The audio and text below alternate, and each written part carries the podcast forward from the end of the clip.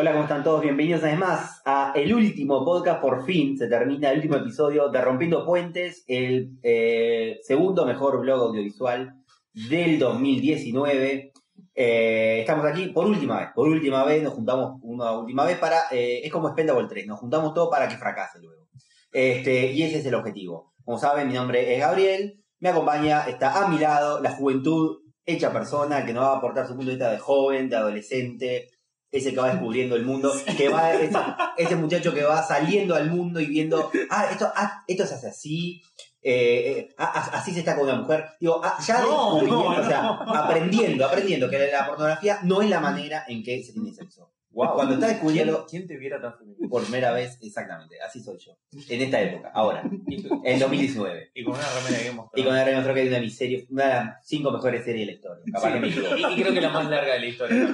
También, creo que nunca hubo una serie que tuvo tantas temporadas. No, no, no. Tantos capítulos, ¿no? Exacto, no, no hay, no hay. Son como 20. El récord, creo, ¿no? Sí, sí, sí, sí. Exactamente. 86 mil billones de capítulos. Exactamente, 500 mil millones. Exacto. Es así el número. Per- Perdón que me entrometo. Ustedes saben que, eh, tipo, Sí. eh, Hospital General, esas comedias yankees tienen como. Ah, entonces. Hace 50 años que están en el aire. Ah. ¿No me estás diciendo Ah, entonces capaz que. Del bueno, está. 2019. Capaz que. De 2019. Claro. Ah, bueno. de ser. noviembre. Puede exacto. ser, puede ser. Bueno, Nacho, ¿cómo estás? Eh, muy bien, eh, joven, como siempre. Eh.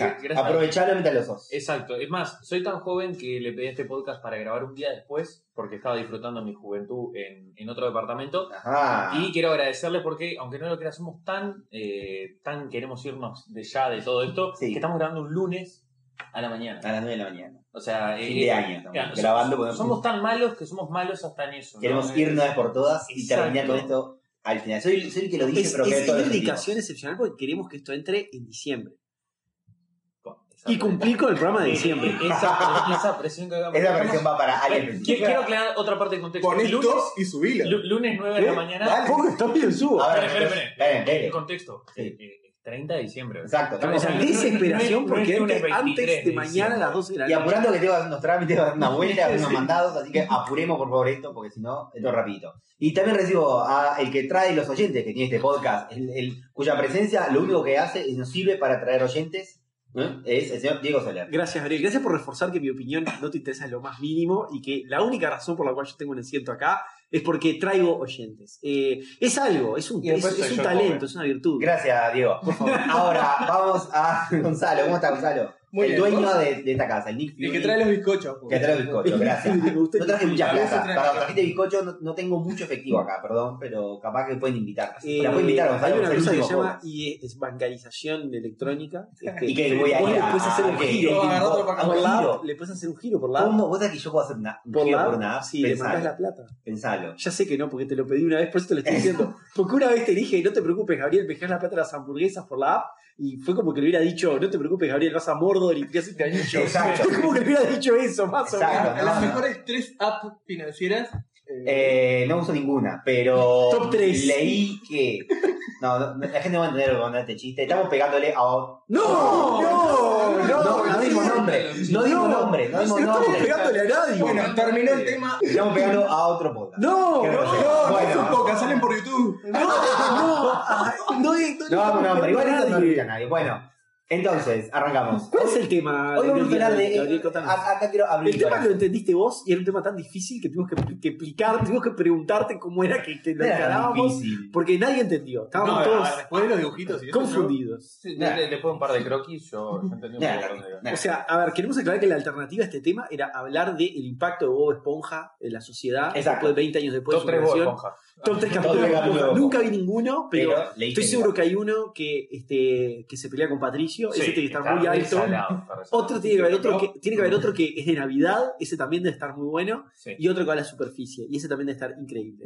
Mío, por suerte yo ya eh, he llegado a los medios de comunicación y puedo alejarme de este medio del podcast que siempre he rechazado, pero eh, que finalmente lo he concretado, así que eh, todos estos comentarios totalmente puentes. destruyendo puentes definitivamente. Así que No, porque no es rompiendo ya. Acá, no, ya acá se destruye abajo, todo, por suerte todo lo que hice en este podcast no me interesa ni venir acá ni grabar nada. Por suerte ahora es un hombre de los medios eh, serios. Reales. reales, exactamente. Este, eh, ya todo esto para mí, por suerte, es pasado. Bueno, vamos a, a cortar el tema. no, vamos a hablar de lo siguiente. Hoy, ¿cuál es el tema de hoy? Rapidito así, nos vamos. Algo, algo de eh, distinto, algo de corazón abierto, algo que, que hable de nosotros. Hablemos de nosotros. ¿Por qué siempre hablando de, de- de temas que no ¿De qué hablamos cuando hablamos de amor, Gabriel? ¿Sos feliz, Gabriel? ¿Qué es la felicidad? Bueno, ¿cómo ha influido, digamos, lo que son las nuevas tecnologías, las redes, internet en general, lo que sea, este, eh, YouTube, todo? ¿Cómo ha influido en nosotros, en nuestros consumos culturales? Pero no en el sentido de, uy, ahora miro eh, un fin de semana 10 capítulos de una serie. No, no, estoy hablando en- más amplio. En nuestros, en nuestros estudios, en nuestras lecturas, nosotros leemos más, ahora leemos menos, nuestra ansiedad mediática, las películas, digo, el hecho de que nosotros tengamos más posibilidad de consumo nos hace, consumir más, peor, ¿se entiende? Es decir, como que iría por ahí el tema, ¿no? Es decir, cómo el- esta nueva e- era, digamos, parece un jochote diciendo esto, pero bueno, esta nueva era de internet, Bueno, pero eso de es el- tecnología, ese- disculpa, Gabriel, ese tono de viejo, yo es el tono de nuestro nuevo podcast que vamos a hacer en momento llamar Odiamos todo. exacto. Tratamos de decir todas las Todo cosas lo que no nos nuevo. gustan de la actualidad. Claro, O sea, veamos todo lo nuevo, todo lo que nos gusta va a estar que buenísimo. Vos no estás No invitado. Juega, pierdan. ¿Cómo son de ultraderecha, no lo conservador? Lo como Y bueno, obviamos, y ¿no? bueno. Eh, ya, no, lo dijo, no, ya lo dijo Sanguinetti, todos éramos comunistas a los 18 años. Exacto. Ya lo dijo Uh, Sanguinetti. Eh, un entonces, referente político. no, eh, lo que me gusta de este tema final, de season final, digo season, Serie eh, final. Bueno, yo digo Hay un debate acá. Sí, sí, hay un Exacto. debate. ¿Cuál es tu visión? Que vos sos el más joven de esta mesa. No, que me gusta que es el tema creo que más abarcativo, que es el más, creo, extenso, difícil de meter bien, cosa de que la gente cierra con la idea de estos tipos, no tienen ni idea de lo que están hablando. Ah, obvio. Y, y me encanta, creo que toca además casi todos los temas que hemos hablado en el Exacto. año. Un resumen muy Es- Y me como el- es como el ese- jefe final, es como el Exacto, jefe final. es, es, es- es the final boss. y- Exacto. y- y- A, a- a mí me queda un poco la sensación de que, de que es claro, ¿viste? ¿Viste que vos si lees, la estru- le- por ejemplo, Crisis en Tierras Infinitas o Sí. ese, ese tipo de cómics de, de crisis, entre comillas, siempre eh, hay un viejo final, siempre parece que le ganan faltando dos números para terminar y le ganan, pero no. Los últimos dos números vuelve ahí con toda y se tienen que juntar todos para terminar de ganarle del todo. Exactamente. Eh, siempre pasa eso. Eh, siempre, en todos los casos, sin lugar a duda, eh, sin tener que ni siquiera haber leído todos, porque este, estoy seguro que es así. Este, estoy, estoy bajando Este, el mi- mi- Parti- Partimos de la base también. eh, hay- hay- voy a aclarar algo. Entonces es un tema muy abarcativo. alguien que nos diga antes que alguien diga algo. Partió de la base de que, de que no, no digo si es peor o mejor. O No, lo ¿cómo que sea. cambió? Simplemente cómo nos ha cambiado a nosotros. Este, Na- Nacho, vos notás el cambio vos que tenés No, 22 no, y no solo aclarar, no hace falta decir eso porque nosotros hacemos un análisis de la realidad. O sea, bueno, pero hay nosotros gente que en las tenemos- redes que nos comentan piensan que no, no. Bueno, pero Es así. Vos, eh, perdón la pregunta, ¿no? Porque Sí. quiero arrancar por acá. Eh, ¿Cuántos años tenés? Tengo 25. 25. Yo le tiré 22, le tiré mate. Sos un. Para, vos hiciste, eh, eh, eh, está- terminaste tus estudios formales, no. Eh. Bueno, Sí. a ver. No, capaz que no te habías recibido. No, no, no, no. Ah, ah, ah, no sé. no, Pero no. perdón, estudios formales. Universitarios. Ah, no, digamos. no, no, todavía estoy cursando mis Bien. estudios universitarios. ¿Qué año arrancaste? Eh, estoy entre tres terceros. ¿Viste la pregunta que yo hice, no? ¿En qué año arrancaste? ¿En qué año arrancaste? Comprensión Yo lo que lectora. pasa Ya está el profesor ahí. eh, sac, es sac, que sac, sac, sac. sos insoportable como profesor, ¿no? Yo pregunté en qué año arrancaste. Sí, no sé, arranqué en 2016. Está, por eso. Bien, bien. Es, es- es ideal. Y acá- Y acá no es un chiste. Ideal. Claro, es- Nacho no notó el cambio. Claro, vos, Nacho vos siempre fue así. Claro. Tecnologías, redes, etcétera. Nosotros cuando estudiamos- Cuando yo estudiaba la carrera no había celulares. Claro. Ah, Yo sé que esto país se joda, o sea, no, a ver no, había, no. pero no tenías. No, no, no tenía. Cuando yo hice ¿Entendés? el IPA, claro. Me No preocupa- había celulares. Me preocupa carrera estamos arrancando el tema, pero bien, bien, bien. Entiendo, entiendo tu punto. Es, decir, claro, entonces, es, es como parece contraste. Yo tengo, yo estoy convencido de la idea, y, y está, de que si yo tuviera tu edad y yo estuviera, estuviera estudiando hoy, no me hubiera recibido. Me, me costaría mucho más recibirme que cuando, que cuando hice la carrera, digamos. Previo a internet, no internet, pero digo, previo a todo el boom de internet, digamos. Eh, sí, como si ahora empezases una carrera nuevamente. Sí. Eh, es probable. Es probable por tu, tu hábito de, consumo de, de objetos, de ese objeto de estudio. Porque, porque lo que me ocurre es que, es que ahora es más fácil desconcentrarse. Sí. Sí, hay O sea, vos tenés más materiales capaz, pues si no te quedas en una biblioteca, como tenías que ir en otro momento, lo que Sí, sea. esa es una. Ahora puedes porque- todo en internet esos videos, pero sin embargo, yo sé que hoy me desconcentraría enseguida. Me Eh, pasa. a ver, re- recordemos esa, ese viejo adagio que dice que cuando te dan algo gratis es porque tal vez tú sos el producto. Buena. Además me lo dice mirando, tipo, Sí. eh, te acabo de tirar la frase. ¿no? No, te lo, te lo- te lo estoy, te lo estoy tirando, te, lo- No, no. te- te estoy mirando porque yo tengo que mirarte a vos para hablar si no no sale bien, Y- bien y- Bastante mal está saliendo. Pared. Bastante mal está saliendo, pero, pero, pero es lo mejor que puede salir. Exacto. Eh, entonces, todos los servicios que se brindan online, toda, esta la, toda la economía online se basa en lo gratis. Son muy pocos los servicios pagos, de hecho hay grandes dificultades para lograr que, por ejemplo, los diarios logren cobrarle algo a eh, sus suscriptores. Sí, eso en Uruguay, ¿no? En Estados Unidos En hay. Estados Unidos también. ¿Sí? Sí, sí, sí, sí. No, o sea, que están los planes, están. El tema es cómo vos convences a la gente que tiene que pagar. El tema es que eh, esa es, esta es otra frase, que es que, eh, pero en realidad no, no, no, no está tan formada como aforismo hermoso como la otra, este, que es que eh, lo gratis es asesino del valor. ¿Qué quiere decir eso? Lo, explico muy brevemente. Yo estoy un servicio de correo electrónico gratis. O sea, todos los que soñaban con hacerse, hacer dinero vendiendo correo electrónico en su momento, como Antel, que te cobraba el correo electrónico, por ejemplo, eh, Google los mató. Porque Google viene y te dice, no, mira, yo te doy Gmail gratis. Entonces, vos después de que, de que tuviste eso gratis por un año, dos años, tres años, cuatro años, vos ya no percibís que eso sea algo que tenga el valor intrínseco para que vos pagues por él. Mm. Entonces a eso lo que voy con que es asesino del valor. Vos después no irías nunca a pagar por un servicio de correo electrónico. Si alguien te quisiera cobrar correo electrónico, no, no, no, no pagarías. No. Lo mismo pasa con WhatsApp. Acuérdate de WhatsApp, ¿se acuerdan que en los primeros años decía, por un año va a ser gratis, pero después te lo vamos a empezar a cobrar? Ellos te estaban avisando que eso es un diferencial muy importante para justamente empezar a lograr ese cobro y aún así no lo pudieron hacer. No. O sea, pasó el año y tuvieron que decir, bueno, eh, capaz que, capaz que, este, que te estiramos otro año más. Entonces, al ser todo gratis, en realidad la forma en la cual todos esos negocios han, han terminado sustentándose es en la gente. ¿tá? O sea, el producto sos tú, tú sos el producto. Y entonces, como tú sos el producto, tienen que estarte metiendo estímulos todo el tiempo porque tú estés atento y estés comprando cosas que estén asociadas con eso, si no el negocio no funciona. Entonces, como no, en su momento, no sé por qué motivo, no quisimos pagar por nuestro correo electrónico, ahora es que tenemos ese bombardeo de atención todo el tiempo. Toda esa gente nos quiere cobrar, estamos enchufados al celular, es como que fuéramos cyborgs y todo el tiempo están yendo esos estímulos para que compiten por nuestra atención y que, y que lo que quieren es que estemos atentos ahí porque nosotros somos el producto y, y tenemos que pinchar en ese aviso de Instagram. Entonces, detrás de esa promesa de ese video gracioso de gatitos o de Mm, esa chica tatuada que, eh, que, que ronda tus, tus, tus sueños más profundos, eh, detrás miedo, de eso está el cobro, está el cobro, está el cobro. Taca, Está taca, mal taca, taca. absoluto. Bueno, no sé si el mal absoluto, pero ta. El entonces mal. claro, obviamente generaste un, un- generaste un contexto, generaste un contexto donde lo que a las empresas garpa, o sea, lo que lo que esa economía online le paga es que tú dejes de prestar atención. O sea, ellos quieren destru- quieren de- destruirte, quieren distraerte por diseño. Bien. Nacho, ¿qué? No, no, no, quería eso, organizar un poco por dónde habíamos iniciado en realidad la temática para después no irnos perdiendo, porque creo que es un tema que se nos va, se nos va a ir de las manos muy rápido, por eso quería preguntarle a Diego por dónde íbamos a comenzar. Eh, no sé por dónde, porque, porque yo no sé por qué me miran a mí. Eh, No, bueno, pero yo siempre- tiene ordenado. el- Yo, yo, yo creo que, yo creo que hay tres. Hay, ah, yo, pero esto es un invento mío. ¿eh? Yo no- Bueno, si, no, si no te miro porque estoy Esto mirando es, una caja de es- gatos, mirá la caja de gatos. Esto es un invento mío, no, no es que esté así en ningún libro y nada. Yo creo que eh, yo veo tres grandes cambios eh, o, o tres áreas en las cuales el cambio se, se- se dio de forma muy impactante, digamos, de, de- dónde impactaban más estas nuevas tecnologías. Uno, en realidad, puedo, puedo- capaz que podemos hablar de un cuarto, capaz que, este, que, que conversamos recién, que es el tema de la, la competencia por la competencia por nuestra atención. Pero yo veo tres cambios grandes, que son eh, en la velocidad, ¿ah? Eh, veo grandes cambios en cómo es el trabajo del productor y cómo es, y cómo, y cómo es el trabajo del consumidor.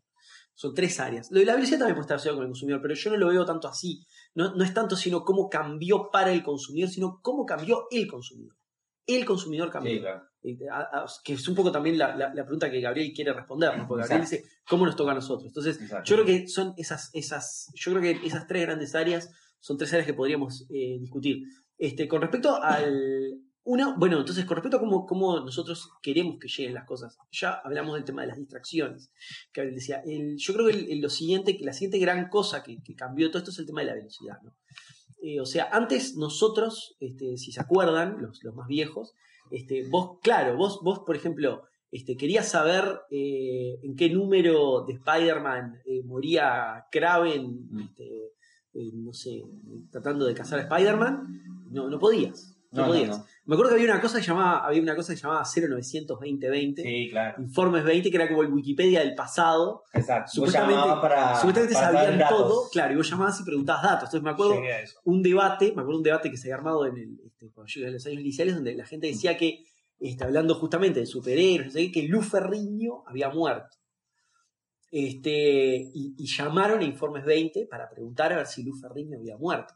Obviamente Informes 20 no, no tiene por qué saber si Lu Ferriño había muerto o no, porque yo imagino que sería un call center con 20 personas que sabrían un poco de todo, pero estarían más que nada entrenados para responderte dónde está la pizzería más cercana, Una vez llamé para averiguar quién era el presidente de Paraguay. ¿Y sabían? Guasmos, Guasmosis. cuando era Guasmos. ¿Y sabían? Sí, sí, pero tenían computadoras, ¿no? O algo. Sí, Bueno, que no lo sé. Encarta, ¿eh? No lo sé. Yo, Algo yo- manejaban, porque no lo- las no lo publicidades recuerdo que tenían. Sí, pero vamos a bajar eso un poco a tierra. Tenían computadora.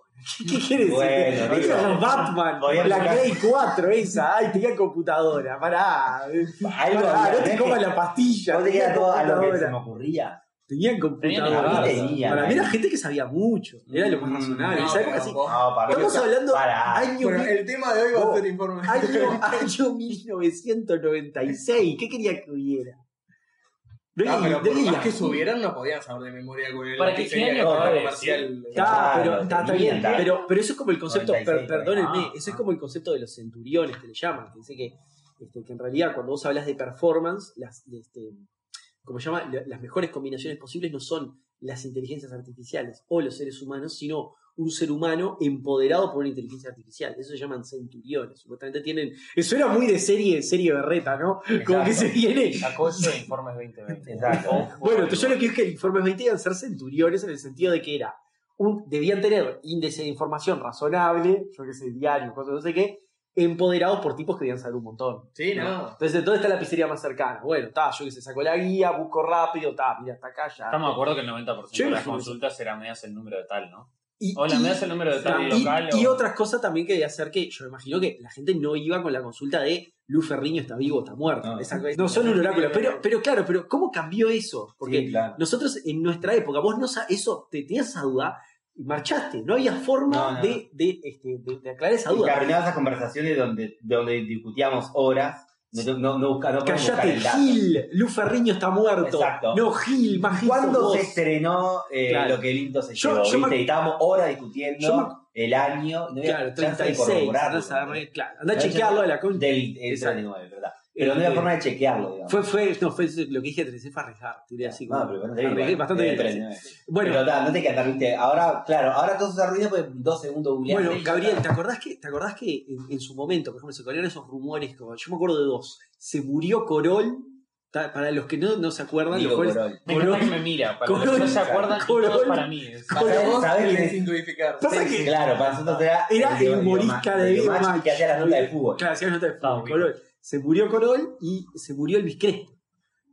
Y entonces, claro, te dicen, no, porque se murió Elvis Crespo. ¿Cómo lo chequeas? No, no había forma. No, forma. ¿tá? Que no había forma. genial los rumores entonces en aquel momento. Ah, andaban bárbaros. Ah, andaban bárbaros. Andaban bárbaros, andaban bárbaros. Bueno, mismo, ¿te acordás? ¿Se acuerdan en el 2002 cuando era que bajaba una horda Sí, del cerro, cerro, saqueando cerro, todo? Las, Bueno, las ¿cuánto- obras del cerro Bueno, ¿cuánto costó en, en aclarar que todo eso no, no- era era mentira. Este, mm, Con- Contame el segundo cambio. bien, entonces, eh, entonces eso genera un cambio de expectativas. Queremos todo ya. Exacto. Entonces queremos todo ya, lo queremos todo, todo inmediatamente. Pero no solo queremos todo inmediatamente, también lo queremos en nuestra cabeza inmediatamente. ¿Me explico? O sea, esa necesidad de inmediatez de quiero la información ya y la preciso ya, se traduce también a lo quiero llegar a mi cabeza lo antes posible. Entonces, no me sirve leer un artículo largo de 500 palabras. Yo no puedo, de 500 palabras, ¿se dan cuenta del disparate que acabo de decir? Sí, sí. un no, artículo largo de 500 palabras. no un artículo de 500 palabras no es largo. No, no, no. ¿Se dan cuenta del disparate que acabo de decir? Ya estoy afectado por esto. Por ¿se esto. y Yo de palabras es una caricia de Word. Por que eso, exacto. Entonces, no, es, es un disparate lo que acabo de decir. Entonces, la gente ya no, está, no, no quiere leer artículos largos, o no quiere meterse en textos largos o textos difíciles, o de repente tratar de, prestar la atención necesaria a un, libro o, a, ciertos programas, porque es justamente por eso, por, por la necesidad de tener todo ya. La, la serie de documentales de Ken Burns sobre la guerra de Vietnam, por ejemplo, dice que son fantásticos. Son 12 capítulos de dos horas cada uno. Eh, yo, o sea, ya me dicen 12 capítulos de dos horas cada uno. La está. vida. No, nunca, nunca, no me pienso acercar a eso ni con un palo, ¿no? O sea, por más interesante y apasionante que sea. No, pero Este- y eso se nota, perdón, dar otro ejemplo, ya si, si el video de YouTube nos tarda 5 segundos en cargar, Claro, ya nos mal. embola, ya estamos mal, lo queremos todo ya. Este, o sea, todo pasa a ser, pasa a ser y también, justamente pasa a fomentar también esa cultura del yo, ¿no? O sea, yo soy lo más importante, entonces yo preciso tener esto ya. No puedo esperar dos minutos, lo preciso que me llegue ahora, porque si no me llega ahora, este, me están, este, están faltando a mis derechos. Como Exacto. Y además pasa otra discusión que hay con el tema de, de la, de la educación, es un ejemplo muy claro, donde hay un sector de la población o sector que entiende que eh, con el tema el rol del docente ahora que, que, bueno, ahora estudiantes pueden buscar la información, por lo tanto, el rol del docente se ve como un poco este, perdido en el sentido de que ya puedo buscar los datos.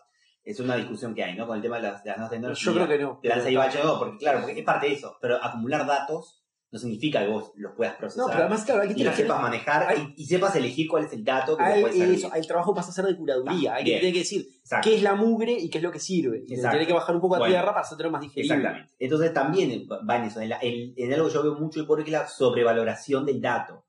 Como la sobrevaloración del, del, del, del dato de la película. ¿Cuál- Se sobrevalora el dato de producción, el ¿Sabes- dato de, de sabes la dato- trivia, ¿entendés? ¿Sabes qué dato tengo para vos? Adelante, por favor. ¿Sabes quién dirigió Lucy? Eh, creo, no, no, no, a ver, ¿quién? Luke Luke. Besson. Ah, Luke, ¿cómo? Luke Besson. Luke Besson, bien, Sí. sé que era otro. Seguimos eh, con estos chistes sí. sobre otro podcast. No, Entonces, no. eh, para la gente sepa que estamos burlándonos. de- No, no, no nos estamos hablando de nada. Bueno, entonces, no, no vamos a dar datos. Si quieren, vamos a ver un Patreon y pone plata y nosotros le decimos cuál, de qué estamos hablando. Bueno, Pues se nota que es el último. Yo ahora entendí que es el último programa de toda la ya arrancamos así lo que pensamos la verdad tonto. Juego. Y es el dueño que Está, está bien lo que hace, está bien. No, no corten esta parte, porque Diego me, después me censura todo eso. Entonces, eh, ese es el tema. Entonces, de repente uno, es una cosa que a mí me, también, también me preocupa, esa sobre, sobrevaloración del dato y el acumular datos y llenar tu cabeza de datos que nunca los podés procesar. Entonces, es como, vos pensás que la cantidad de datos que hoy podemos, que recibimos hoy, de estímulos que recibimos hoy, es el, no sé qué, comparado a principios del siglo XX, el quíntuple por segundo, no sé, la cantidad es terrible de, de aumento, somos los mismos. Entonces, también eso me preocupa mucho, que es como esa cosa de la falta de atención a todo y el, y el escaso conocimiento es como que es una cosa del, del escaso conocimiento de algo en concreto, porque vos tenés que saber mucho de todo, porque hoy tenés que saber de todo, porque, porque Internet está todo, entonces tenés que tener como conocimiento de todo, porque como todos tenemos acceso a todo, ¿entendés? Todos tenemos acceso a lo mismo, vos, vos yo, todos acá tenemos acceso a todos a lo mismo, vos buscar lo mismo de Internet, no puede ser que vos sepas de una cosa, hablando X, que yo no, no lo sepa, ¿entendés? Ahora soy un burro, soy pelotudo, porque te puedo buscar el mismo dato en la misma página. ¿Entiendes? Entonces también se genera como esa falsa democracia, y vos empiezas a acumular datos y a leer noticias, y todo esto lo tengo que saber, y de repente, ¿para qué? No, claro, para mí lo que va a terminar pasando es, es justamente, creo que va- eso tiene que terminar en la resignificación del dato. Eh, y creo que vos decís, al, re- al contrario de lo que vos venís diciendo, en el sentido de que vos de- decís que hay una sobrevalorización del dato, yo creo que tenemos que ir en el camino opuesto. ¿No? Ah, obvio. no. Eh, pero, por ejemplo, en informática, ya le quiero que hablen Nacho y Gonza, que no han hablado del tema de la velocidad, que era el tema que estamos hablando ahora, pero en el tema de informática, por ejemplo, el dato es, es, es muy poco valorado. Eh, O sea, cuando hablo de, a ver, vamos a contextualizar todo eso. Me refiero a cuando es saber si sos bueno o no en tu trabajo, no al dato como el Big Data y todo ese tipo de cosas, para procesar y para Sí, sí. Este, ¿Por qué? Porque se entiende que está todo en Google. Entonces, básicamente, este, lo que de repente sí se valora es tu capacidad de resolver problemas. Pero nadie viene y te pregunta, ah, en el lenguaje tal, ¿cómo se escribe tal cosa? Esa cosa no te la preguntan, porque se, se lo puedes googlear. Este, en informática eso no pasa, por ejemplo. El tema ese de lo que decís de que, ta- ah, no, vos tenés que saber la tercera línea, no sé qué. O sea, no, es, es más importante que vos sepas resolver cosas que, que, que, que sepas justamente esas cosas de memoria. Pues te va a estar googleando todo el tiempo.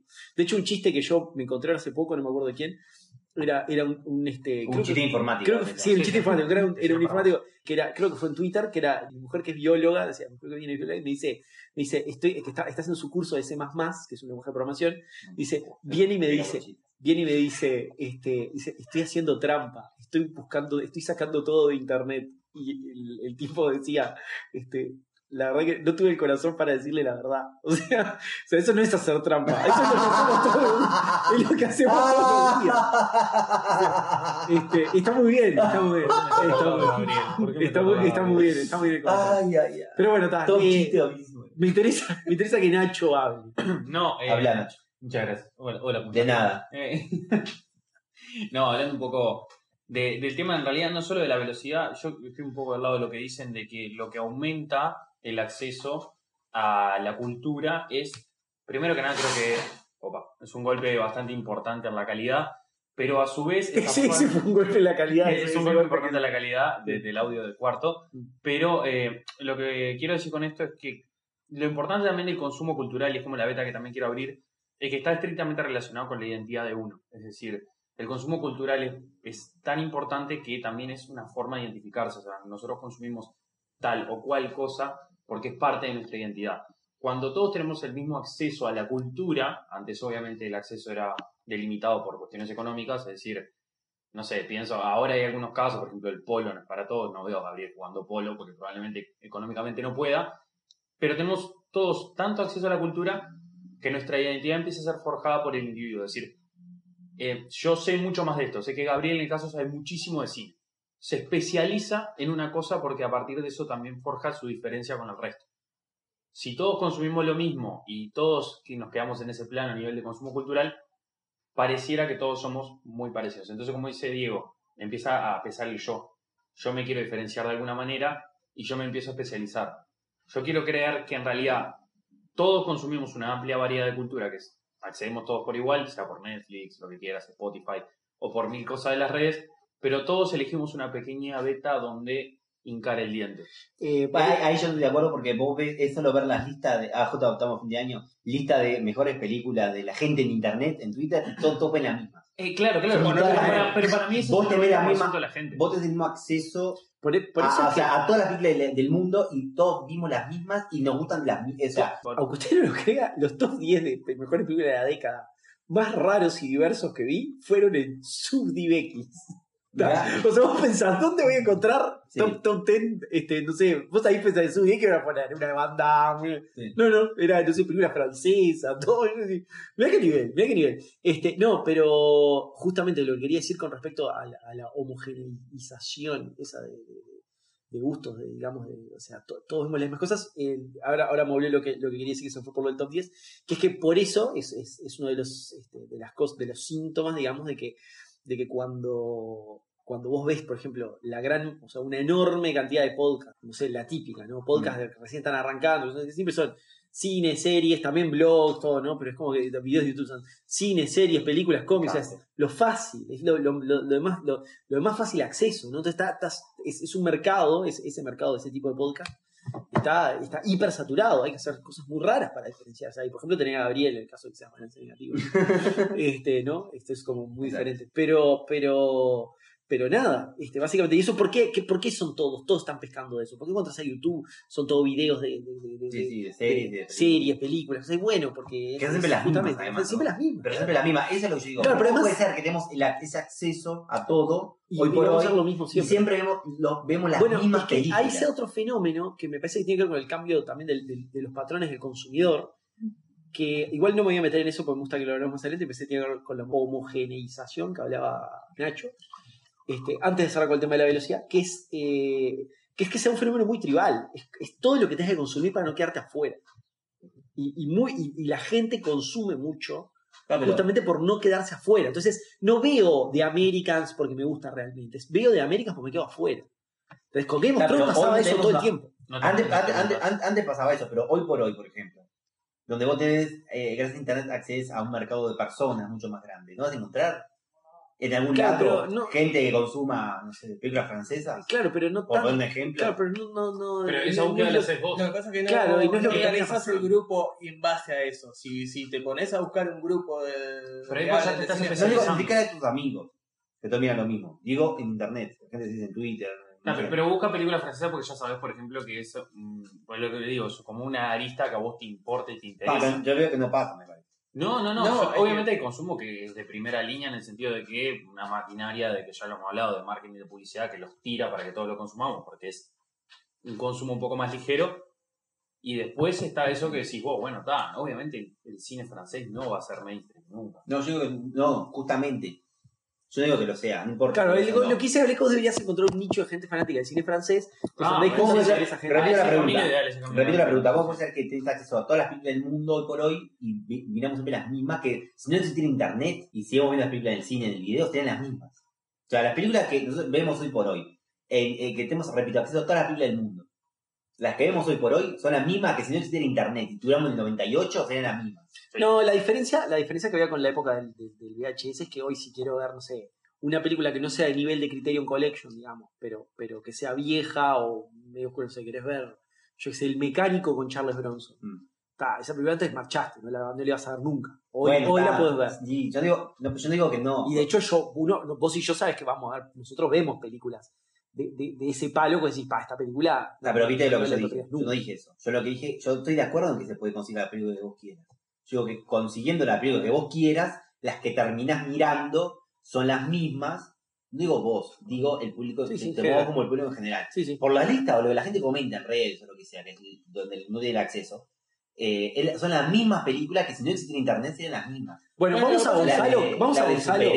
Vamos a Gonzalo que no ha hablado nada. Yo quiero saber qué opina. Gonzalo. No ha hablado nada. No, no, nada. Nada. Yo quiero saber ¿cómo qué estás? opina del tema, del tema de la, qué opina del tema de cómo La velocidad, siendo el dueño del cómo la velocidad del consumo nos, nos, nos ha alterado este, los patrones. O que hable lo que quiera. como. Bueno, yo me parece que hay una cosa entre ideal y realidad entre lo que hablan Nacho y Gabriel. Lo que dice Nacho, capaz que es lo que debería ser. Y si vos te pones a pensar, si tengo todas las posibilidades del mundo, puedo ir buscando lo que a mí me gusta. El tema es que sí, como dice Gabriel, nos termina llevando en la mayoría de los casos a, en vez de una individualización que sería lo que uno se imaginaría que iba a pasar, a cierta homoneización. Sí, yo Creo que igual- otra cosa.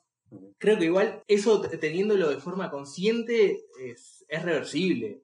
Vos, o sea, Eh, la cosa es identificar por eh, el consumo que haces y las cosas que mirás y que lees, es por qué las haces, por qué las mirás.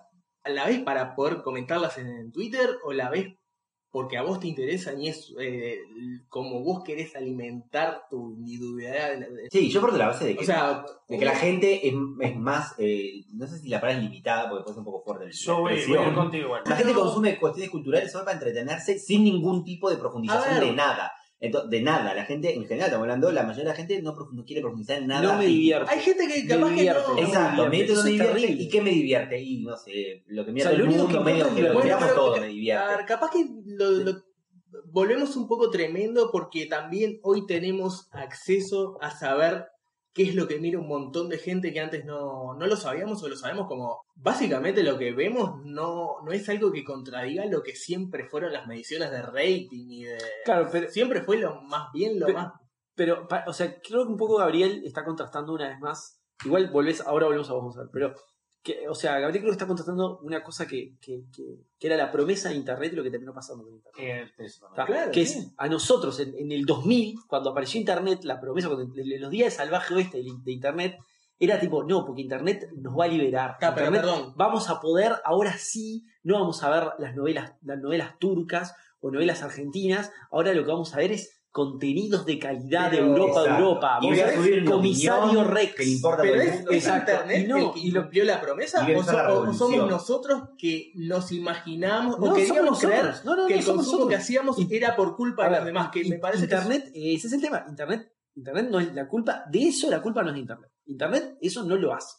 Eso lo hacen las personas. Y nosotros, que es como la- las armas matan a las Nos personas. abrieron las puertas de la jaula y no, no nos Claro. animamos a salir No nos la vamos a salir, exacto. Esa es metáfora. Dale, vos, vos podés elegir si vas a ver eh, la Liga de la Justicia para poder comentarla o si en el mismo tiempo podés buscar ver Casablanca para entender mejor la historia del cine. Sí, Te va a llevar más o, ni eso, o ver la Liga de la Justicia, o Endgame, ponele, película de... ¿No? Para, porque son lo que... Porque yo qué sé, es lo No, que a ver, está... o si la querés ver para entender por qué no funcionan, me parece también cortito.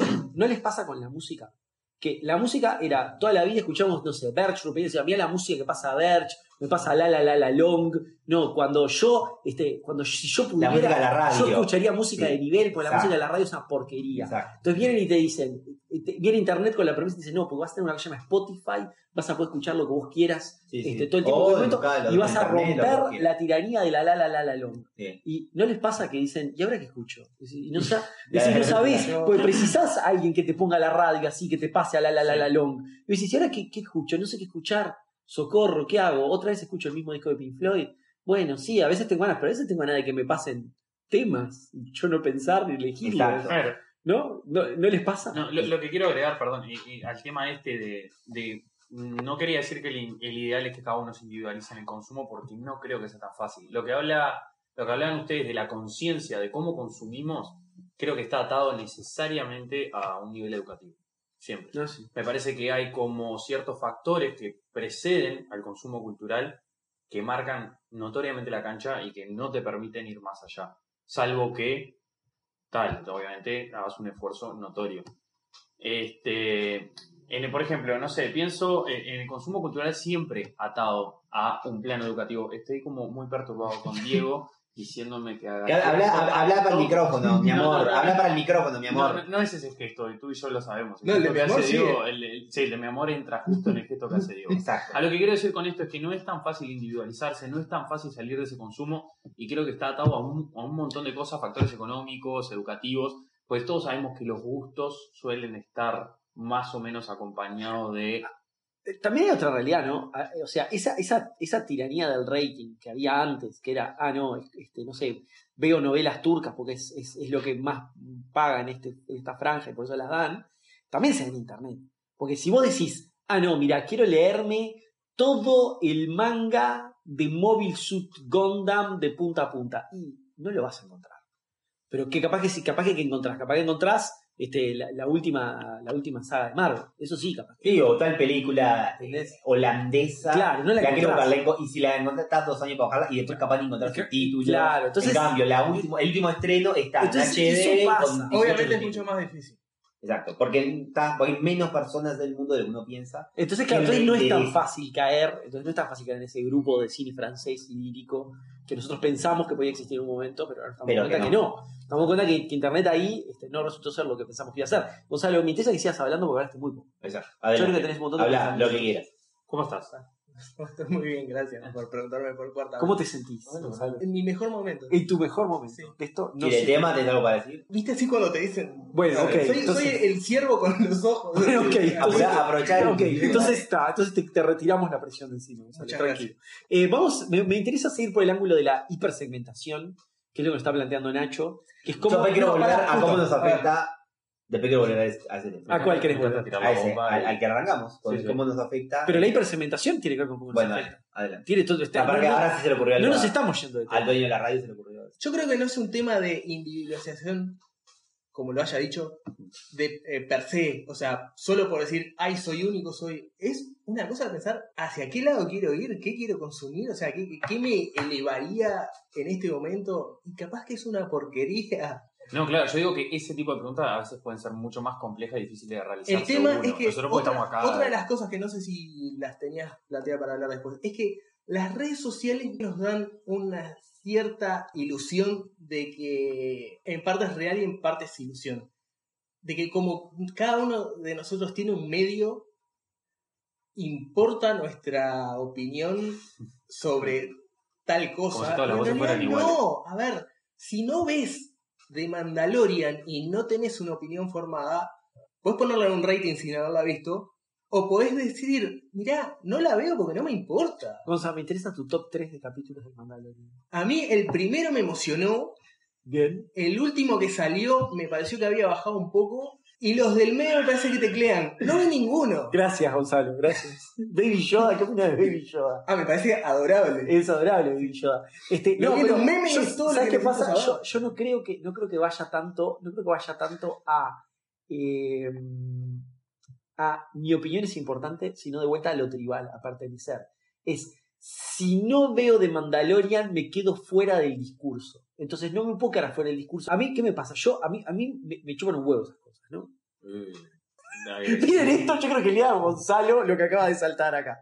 Un mensaje acá, es increíble. O sea, es, es un mensaje de Skype, calculo. Un mensaje acá que dice lo que es un espectáculo de Mandalorian. Es increíble. Y acaba de salir ahora en vivo. No, no, no. acaba de saltar en este momento. Estamos hablando del Mandalorian y acaba de saltar un No, comentario. de- internet libertad y variedad de consumo. Este, no, bueno, sí, sí. Pero, pero volviendo un poco, eh, yo creo que es, es, es el tema de no quedarse afuera. Sí, yo entiendo Es- eso. o sea, pero para No, mí pero creo que con las dos es más todavía. ¿Entendés? Porque, Sí, o sea, porque si no es, si yo no soy, este, si no vi el último capítulo, van a estar todos hablando de esto, me lo voy a perder y encima todavía capaz que me hacen spoilers, porque además agregarle a todo esto la tiranía y la, y la paranoia O sea, yo y la psicopatía, esa cosa detestable que es estarnos preocupando por los spoilers. ¿Está? Este, claro, pero a- aún así, es una temporada circular. Vamos a terminar discutiendo de los spoilers. Todos los mismos- el sí, peor el- a mí de todas maneras, repito, el, el tema es que eso, yo puedo entender eso, pero cómo eso no termina generando, si nosotros somos cuatro o cinco personas que estamos podridas de, de, de Mandalorian y de Endgame, ¿Entendés? Bueno, a- y queremos otra cosa, ¿por qué no la buscamos? Es, es un poco a mí lo, lo que me y le estoy preguntando, no es, no estoy ni siquiera, no, esto- no es una afirmación, en el sentido de que estoy juzgando que no la a busquemos. ver, es, es un Pregunto, si nosotros decimos eso, somos cinco personas, hemos podrido de Endgame, de Mandalorian, de, de la Justice League, de todo eso. Y queremos mirar, otra- ¿por qué no lo hacemos? Lo Bueno, buscamos pero, y, lo, y hablamos. Yo, fin. un poco, yo puedo hablar de, de lo que me pasa a mí. sí. No, no, Digo, lo que pasa a mí, yo, a ver, yo series prácticamente no miro. Estoy mirando solo una serie en este momento que es Mayans MC, el spin-off de Sons of Anarchy. Es lo único que estoy mirando. Y no lo estoy mirando porque crea precisamente que sea como televisión muy elevada. Lo veo porque está, porque me parece que está, está- o sea, me parece que es sórdida y es divertida. Muy las cosas sórdidas me gustan. Entonces por ahí me toca muchos botoncitos. Pero, pero a lo que voy es, lo hago conciencia que es una serie que no ve nadie. Pero después, ¿qué me pasa? En las charlas del comedor de almuerzo, vienen y me dicen, ay, no viste de Mandalorian, ¿y qué series estás viendo? Y, te quedas afuera de todas esas charlas. Y medio que te volvés un paria, te quedas afuera de todas esas charlas. Yo siempre las contesto porque digo, trato de ser amable, entonces siempre contesto, no, mira, estoy mirando, yo la- estoy viendo solo una serie que es Mayans MC, es la única serie que miro. Ah, en este momento, y sabes cuándo empecé a mirarla, hace como cuatro meses, para que veas a la velocidad a la cual miro series, porque yo no vivo atrás de las series, no me interesa. ¿Entendés? Pero te quedas afuera, te, te de que te quedas afuera. Este, me pasó, por ejemplo, con todo el fenómeno Murphy. Yo el fenómeno Murphy, no vi una sola serie de Murphy. En su momento todo el mundo estaba con, ay, Daredevil, ¿no viste Daredevil? Coso, no sé qué, porque mirá, tiene un plano secuencia ahí que se pelean en una escalera, que está increíble, no sé qué, está.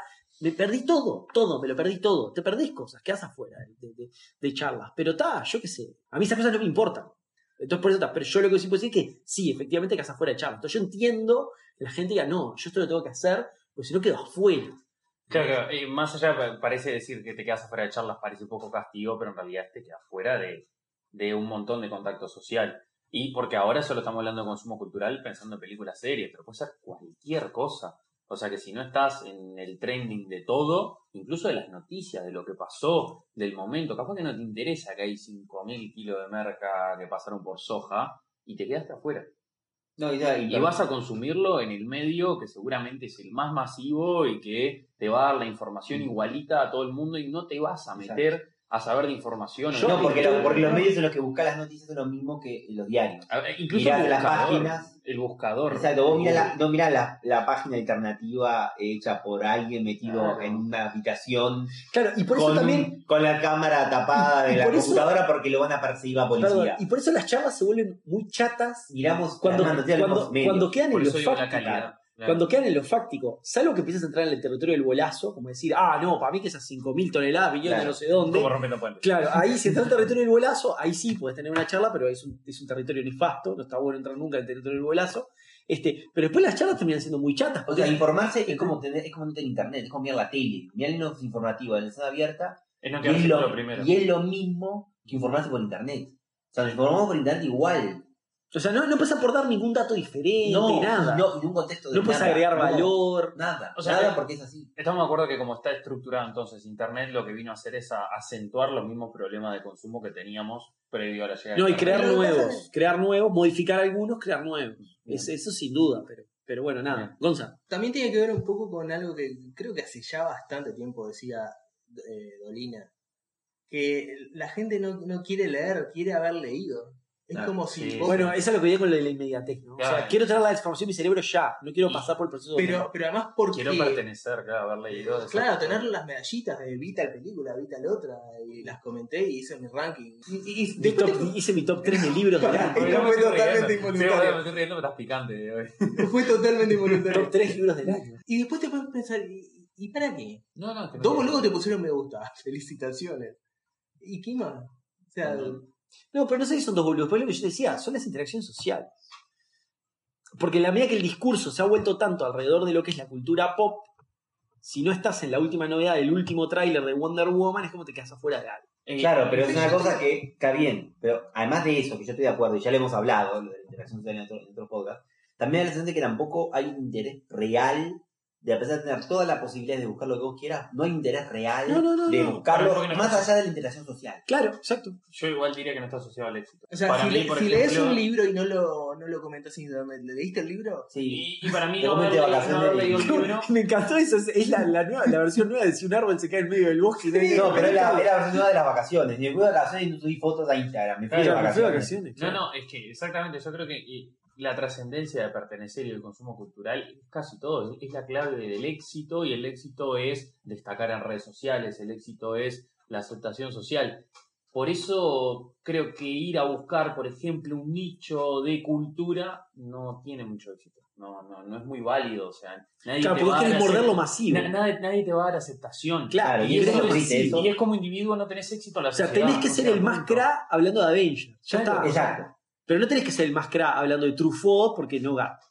Y- Es como, no sé, ver el. Pero si hablas de Avengers y de Truffaut, ahí sos un cra. Porque si decís, no, porque mirá este momento de Avengers me retrotrae súper- ¿entendés? a esta película de Truffaut. Y ahí es cuando, cuando sos el cra. posta. Pero de verdad, Bueno. o sea, por ejemplo, no quiero me echar mucho la sociología, pero hay teorías de consumo cultural más modernas de sociología que hablan de los omnívoros, digamos, culturales, que dicen que las personas con más consumo cultural o de mayor clase social y educativa son aquellas que consumen mayor variedad en la modernidad. No, no tanto, bueno, no sé, consumir teatro o ir a jugar golf o lo que sea, sino que además de consumir, por ejemplo, cine de nicho, saben, conocen y consumen eh, productos populares.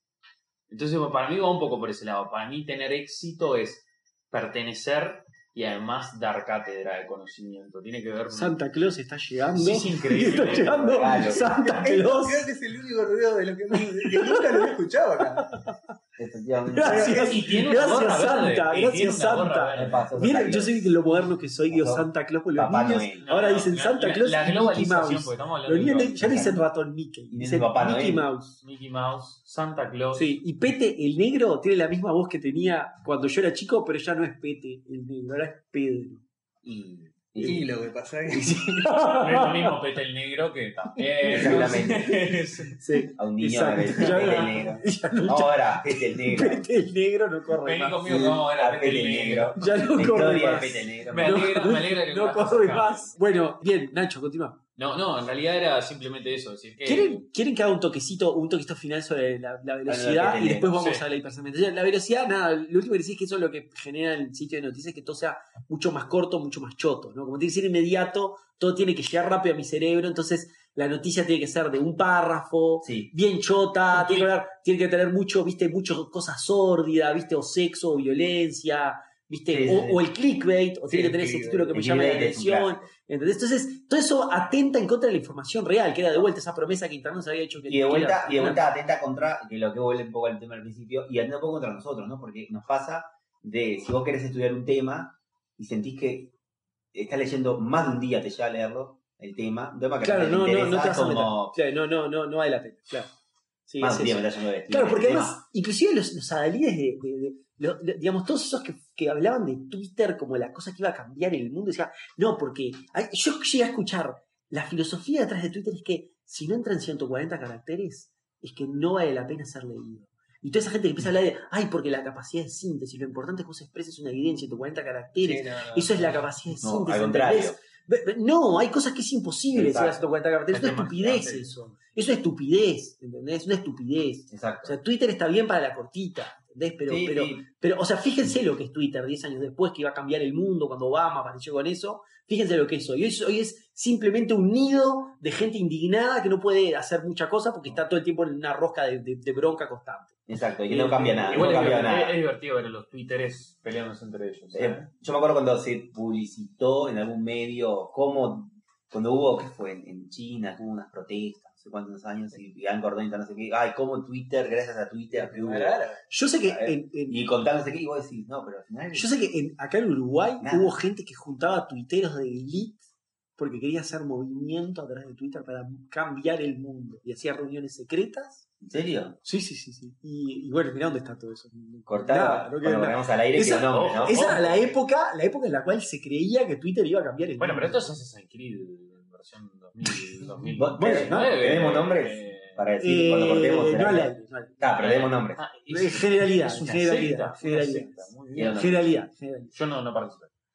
No, No, ninguno. muy chico. No, Claro, no, no. no. Bueno, sí, vamos al tema de la Pero, hipersegmentación. pero no, pará, dale, Gabriel. entonces eh, eh, pasa, entonces eh, a veces lo, lo siento yo o siento que me afecta, entonces siento que eso afecta de- negativamente a cualquier desarrollo intelectual de una persona porque estás como subsumido a eso. Porque a, a mí me pasa que, por ejemplo, en mi caso, a mí me pasa que yo, por suerte, al estar dentro, que digamos, estar en la generación anterior que no nació con esto, me permito darme cuenta o, o- o no sé si Entonces, si alguien que nació con la tecnología se da cuenta de eso, de, la, de cómo le afecta, de- te puede afectar neg- neg- negativamente el desarrollo de una idea o el desarrollo de un concepto, o el Bueno, el la famosa capacidad de atención. ¿no? Exactamente. La ¿no? queja de todo el mundo es, ay, mi capacidad de atención Exacto, desapareció. Exactamente, ese tipo de cosas. Pero la gente se queja de eso todo el tiempo. O sea, es una queja, o sea, no tengo que traer un estudio de Harvard. O sea, son quejas que uno escucha todo el tiempo. Exactamente. Y uno no hace nada para modificar. Exactamente. Entonces, por eso mismo agradezco, repito, este, tal vez se equivoco a lo que digo, pero no sé hasta dónde poder desarrollar mis estudios hoy por hoy. No, eh, estoy completamente de acuerdo. A mí me agarró igual la, la tecnología de Internet a partir de los 15 años. Y yo creo que ahí el previo igual es muy importante. O sea, a mí me... Mi madre era muy estricta con el tema del estudio y siempre era como una cuestión no solo fundamental de vida. Y creo que esas cosas te van quedando. Yo cuando pasé al cuarto de liceo, empecé con Internet y te afecta muchísimo. Igual creo que afecta a todo, desde las producciones que haces a partir del liceo, universidad, producciones como alumno, hasta las clases que te imparten, la forma en que se da.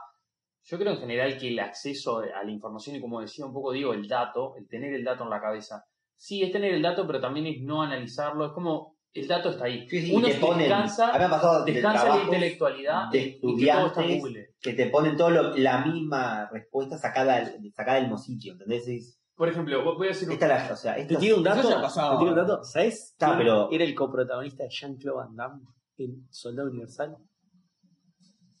Dolph Lundgren. Estás tirando, basta de Datos. Estoy referencia. tirando grandes datos. Basta de tirar referencia. Ve, Pero, por ejemplo, el dato de la trivia de ese estilo, hoy por hoy, no sé si tiene valor. Saber el dato que hace 20 años, 15 años, saber ese dato era, sabías. Pero, pero probablemente Hoy por hoy- sabías el dato porque también sabías un contexto. alrededor. Está, hoy por hoy, como tener el dato, tenés ese dato hoy por hoy. No, no, pa- para mí no, no tiene valor, o incluso yo diré que eso no hay tanta gente que sepa de tanto, porque descansa eso en internet. La gente se descansa en que las cosas están ahí. Y en realidad el proceso de adquirir esa información tiene mucho más valor que la información misma.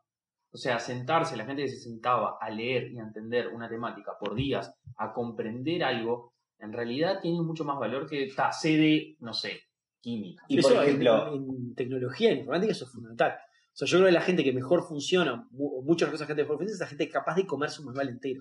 Que te dice, que, que ese tipo que te dicen, fulano de tal, sí, mira, nos trajeron un controlador nuevo, ese, este tipo puede leerse el manual entero y aprenderlo en, en- en una noche. Es- esos tipos son fantásticos. Y está por Y, no es- no- y eso es sentarse a leer, eso es sentarse a leer. por eso a veces éxitos como, por ejemplo, y hablando que lo nombraban, este, nombraban a Dolina, el ejemplo de tipo como Dolina que sigue siendo exitoso hoy por hoy. Cuando el valor de su programa, que como él, él decía, vez en una nota yo escuchaba a Patricia Barton, él decía que lo gracioso es que Dolina es adelantado del podcast. O sea, el- porque el programa que él hace perfectamente, como se, se puede subir de fragmento, como si fuera Sí, sí, un- En, en sí mismo, Sí, sí. y son atemporales. Y como un programa como ese sigue siendo exitoso, porque se sigue, se sigue este, en radio, se puede escuchar en internet, digo, cada vez que viste para un lado se llena, etcétera, siendo un tipo de programa que es totalmente eh, de otra época en ese sentido. Me encanta lo escucho siempre. Pero eh, de, de otra época en ese sentido. Se toma su tiempo, incluso es atemporal, se toma su tiempo para hacer las cosas, el humor, el, valor de lo, del conocimiento y que, que parece tan, tan despreciado, etcétera, historias de hacer cosas que no importan a nadie, digo, ¿se entiende? Este, cómo poder ir a todo eso y, y que de todas maneras ese tipo de personas siga teniendo un valor hoy por hoy. ¿No? Es, es intelectual que todavía tiene como un valor dentro de la sociedad, ¿no? Como que te- todavía no se ha terminado de despreciar el nivel del intelectual en ese sentido. Es que de vuelta, hay, hay, hay, hay respuestas que en internet no son nada fáciles de conseguir. Eh, Dolina es exitoso entre los jóvenes, además. Sí, sí. eh, Sí, los sí, jóvenes eh, como joven eh, eh, doy el tic a lo Bueno, que Cómo habla él, estuvimos- te habla lento, se toma su tiempo para hacer las cosas. una, una hora hablando de la velocidad. Una hora entera. Me encanta. Paradójicamente, me encanta. Era como teníamos que hacerlo. Vamos a, hablemos de la, Increíble, porque yo pensé que te iba a durar. hab- hablemos 10 de la. Ahí. Hipersegmentación, yo lo que veo es lo siguiente, lo hablamos recién cuando hablamos del tema del producto. Dado que la idea en esta economía gratis de internet es venderte publicidad a ti, Gabriel, tú que sos el producto, lo fundamental es que la publicidad que te estamos vendiendo sea efectiva, porque si no, no voy a vender publicidad. La forma de que la publicidad sea más efectiva es que sea hipersegmentada, que yo te venda a vos puntualmente lo que a vos te interesa. Yo cuando te pongo el aviso de Qubit TV, no te digo tiene Avengers, te digo tiene películas de Humphrey Bogart, te digo, por ejemplo. ¿no? ¿Sos fanático de Humphrey Bogart? Eh, me encanta Qubit, yo uso. Qubit TV. Yo pago Humphrey Bogart, porque me lo tengo en la tele, tengo la Me gusta Humphrey te Bogart. preguntó si te gustaba. Humphrey Bogart. Eh, perdón, la capacidad ahí de. De- de- de Quería promocionar, la me sorprendió que comprensión digo nombrar a por eso. Bueno, comprensión no, fue a propósito. Fue a propósito Bien. porque estoy hablando de la hipersensibilización en el caso de Gabriel. A mí, por ejemplo, queremos un sponsor. A, a mí YouTube, a mí YouTube, a mí YouTube me tira todo el tiempo avisos de, de- de- de una herramienta de gestión de proyectos que se llama Monday.com. ¿Cómo sabe que yo laburo de esto? ¿Entendés? Pero me acalambra todo el tiempo, Monday.com, Monday.com. Entonces, ¿qué pasa? De, de esa forma, como yo tengo que venderte, de- o sea, yo tengo que hacer converger hacia tus intereses lo mejor que pueda justamente para lograr esa venta súper segmentada. Entonces, de esa forma, también yo te llevo a que tú consumas exclusivamente lo que a ti te interesa más, porque yo quiero tenerte más tiempo atrapado viendo esas cosas justamente para poder encajarte ese tipo de cosas de publicidad. Entonces, en Netflix yo voy y digo, ok, esto está en todos lados, ¿no? Es, ok, ¿qué series viste? ¿Qué te gustó? Te estoy a recomendar cada vez más lo que más te gusta. Entonces, todo el consumo ahora está siendo cada vez más hipersegmentado. Yo no me expongo a, a la la la la long, como puse el ejemplo recién en, en la radio en Virtual Opinion, sino que solo escucho las cosas que a mí me interesan, solo veo las cosas que a mí me interesan, solo leo las cosas que a mí me interesan y a mí me hacen meter cada vez más, más, más, más y más por un embudo, que lo que termina logrando es que vivo en un tapa. Te anula No. la búsqueda. Te anula la- lo- lo- vivo en un tupper y lo hablamos también con respecto a este tema, el tema de, de las tribus en las redes sociales. Que al final yo, ¿con quién me junto a las redes sociales o quién sigo yo en Twitter? Son los que piensan igual que yo. Entonces yo voy y digo, oh, boludo, no entiendo por qué perdió Daniel Martínez. ¿Cómo puede ser si todos votaban a Daniel Martínez? ¿No? En Este, Twitter ganó por una claro, más o ent- menos. claro, ¿entendés? Y bueno, no, porque Y justamente ganó porque- José, ganó la interna por un 90%. porque vivís Sí, en un claro. tupper. Bueno, me- vi en, en Facebook, vi una foto que alguien puso que este, uno que decía que iba a ser presidente Manini Ríos y dice, va a salir presidente Manini Ríos. No, lo vi, es Dice, buenísimo. dice, le pregunté a 10 personas si iban a votar a Manini Ríos, 9 me dijeron que sí. Así que las encuestas mienten. No, hermano, lo que pasa es que estás pescando en la misma pecera. No, no, tu no. problema es que estás pescando en la misma pecera. No le vamos a explicar Ta, tampoco bueno, ahí. ta. Entonces, este, entonces, básicamente, este, a lo que voy es que todo esto fomenta cada vez vamos en un tupper cada vez más, este, más específico, ¿no? En un tupper cada vez más grande. Pero, como justamente, como también tenemos que ver también eso que es lo general, ese tupper se termina pareciendo mucho a este a lo que, a lo que ve el resto de la gente. Eso definitivamente en- en- en- en- con respecto a lo que tiene que ver lo que son cine y series. ¿no? Ahora, si ya nos metemos en otro tipo de, digamos, de grandes plataformas digamos, de consumo, ahí se ve cómo esa hipersegmentación es- es extremadamente perjudicial. Que es el caso de YouTube. O sea, la gente ya no mira tele, o los jóvenes supuestamente no miran tele, los jóvenes miran YouTube. Eh, Nacho, ¿tú mirás tele o mirás YouTube? No, de hecho en mi casa no hay tele. Mirás Eh, YouTube. no, pero eso es el- Qué joven el loco. sos. a- No, niveles No, no lo hay porque no sé, hace mucho tiempo no miro televisión. Eh, cuando... Pero, pero, y no, y, no mirás, eh, no miras películas, o no miras películas tampoco. Pero las descargo por torrent. Sí, yo también, pero ¿y ¿dónde las, ah, en la compu las mirás? Claro, claro, computadora. Sí, sí, sí, sí. No, de- a ver, hace mucho tiempo no tengo tele, porque es más, está la, la típica que sacas el cable, la No, que bueno. tenés ahí de, de adorno. Bueno, eh, entonces, en YouTube ahí se ve eso y se ve de forma muy nociva. YouTube antes lo que hacía era, esto es muy interesante, lamentablemente no recuerdo dónde lo vi, traté de buscarlo ayer porque me pareció muy interesante, pero es, YouTube antes te recomendaba, cuando vos veías un video, vos, YouTube siempre que buscar los videos de los temas que vos te interesan, pero te tiene que hacer converger ese embudo de temas que te interesan para venderte cosas cada vez más específicas. Entonces, antes cuando vos veis, buscabas un video, te recomendaba algo de un tema parecido, pero que fuera un poquito más, como que tuviera un poquito, más- fuera un poquito más exitoso, en el entendimiento de que cuanto más exitoso, más excelente, entonces te lleva hacia la excelencia, supuestamente. Ah, Entonces vos mirás un video de YouTube de, de, por ejemplo, este, este, tres jóvenes uruguayos en un programa sobre Game of Thrones, este, haciendo un top 3 de personajes De Game de- Thrones, de nuestros favoritos. Este, entonces vos lo ves y dices, ah, qué buen programa, entonces te recomendaba el mismo programa de HBO, por ejemplo. Sí, por cantidad de visitas. por cantidad de vistas. sí, Entonces, sí, entonces sí. vos ibas. Y, y- y lo que decían, el chiste que, que hacían era que al final terminabas, si seguías el tiempo suficiente siguiendo las recomendaciones de YouTube, terminabas viendo Gangnam Style. Porque era el video que tenía más vistas en YouTube. Entonces todo convergía hacia Gangnam Style. Todo el Gangnam Style era un agujero negro que chupaba a, toda la- a, todos los, a todos los usuarios de YouTube. Entonces ahí se dieron cuenta, los de YouTube, que eso no servía. Porque justamente lo que querían no era que la gente viera todos lo mismo de lo general. Querían que vieran contenido más específico. Entonces empezaron a hacer lo opuesto. Empezaron a recomendar cosas que te pueden interesar pero que sean más marginales. Sí, a mí me pasa todo. ¿tá? Entonces, Esa es la de la cárcel. ¿qué? Era de la cárcel, marginal. La, la cárcel. Está. Ok, ok. Entonces lo que hacían, entonces lo que termina pasando es que vos de repente empezás a ver, vos buscas un video, decís, che, esto del terraplanismo, ¿cómo será? Entonces buscas un video, claro, entonces buscas un video del terraplanismo ahí, no, y ves un video de un científico hablando del terraplanismo y diciendo, no, mira, esto es un golazo, hermano, no sé qué. Pero después te, te recomienda un video de la temática parecida, pero más marginal. Entonces te recomienda terraplanismo, las mentiras que no quieren que sepas. Entonces entras a mirarlo y decís, está, y después de ahí te vas a encontrar Y otro al marginal. tipo del caso. Y otro marginal. Y al final llegás, se dice así, al final llegas a ver el tipo más de nicho, pero más de nicho que te puedas imaginar, que dice los bolazos más grandes, y, pero vos justamente te fuiste comiendo toda esa pastilla, porque fuiste bajando, bajando, bajando, bajando, cada vez más en esa rosca ¿no? de contenido cada vez más marginal, más marginal, más marginal. Pasó de Este- ser red social a plataforma. básicamente. Entonces, entonces, ¿qué ocurre? Este, lo que ocurre es que así entramos en, y después todo lo que te recomienda YouTube tiene que ver con eso. Entonces ahora yo entro a YouTube y vos decís, estos son todos mis videos son de terraplanismo. Y yo digo, pa, mirá, este, sé que esto del terraplanismo está andando bárbaro, porque todo lo que me parece en YouTube es todo de terraplanismo. Entonces vos vivís en ese mundo del terraplanismo, no puedes salir nunca y nunca ves esa película de cine francés que Gabriel dice que tenés que ver. Este, Y eso todo- que YouTube no es películas también, ¿no? sí, claro, están subidas. Sí, sí, sí, sí. Drácula, eh, por sí, Sí, Drácula. películas clásicas en mudo, que tienen una panzada de eso. Este, eh, totalmente gratuito. Y Bueno, Salvo que entonces- quieras YouTube Premium. Hay, hay gente que está hablando del impacto de YouTube en justamente los fenómenos del terraplanismo y de los del movimiento antivacunas. Que dice justamente tiene mucho que ver que gente que se ha metido en esas roscas y después no puede zafar. Este, no puedes zafar porque YouTube es todo lo que te recomienda y te recomienda, ah, pero este, este capaz que tiene algo que no, no sé qué. Entonces vos lo único que haces es todo el tiempo reafirmar tus convicciones, ¿no? Es como lo opuesto a la disonancia cognitiva, ¿no? Que, que justamente que es, es salir del tupper implica transitar esa disonancia cognitiva. No, Si porque además- combinás eso con una mentalidad medio obsesiva. Es mortal. Claro, sí. No, porque además Internet tiene el, el otro problema de que, de que todos, eh, de que nadie tiene credenciales para hablar de nada, pero que igualmente la puedes, o sea, no hay nada que te respalde, una credencial que te respalde hablar de un tema.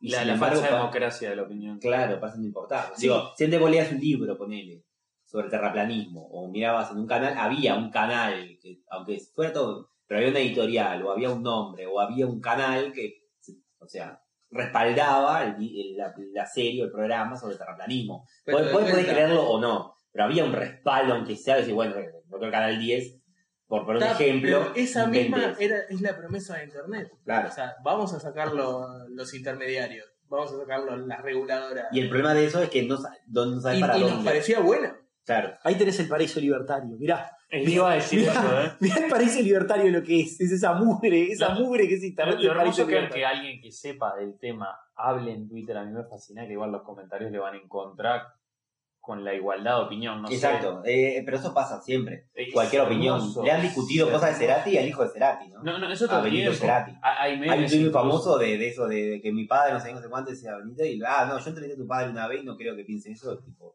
mi padre. Eh, a ver, yo qué sé, ahí viene otro tema que es, ahí viene el, último tema, porque estamos hablando de los consumidores.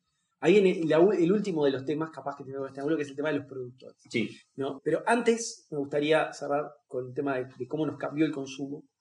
De- de- de- o sea, cómo cambió el consumidor, no el consumo, consumo es un sistema general. ¿Cómo cambió el consumidor?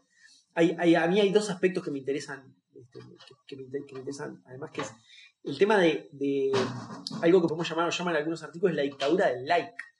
¿no? Porque además todo lo que hago tiene que ser para conseguir el like, porque, porque después de todo, cuando yo tiro la búsqueda, cuando tiro una búsqueda pelada, YouTube no me pone las cosas más marginales, pone las cosas más vistas. Entonces es más fácil llegar a mí, o sea, ser marginal como estrategia no garpa.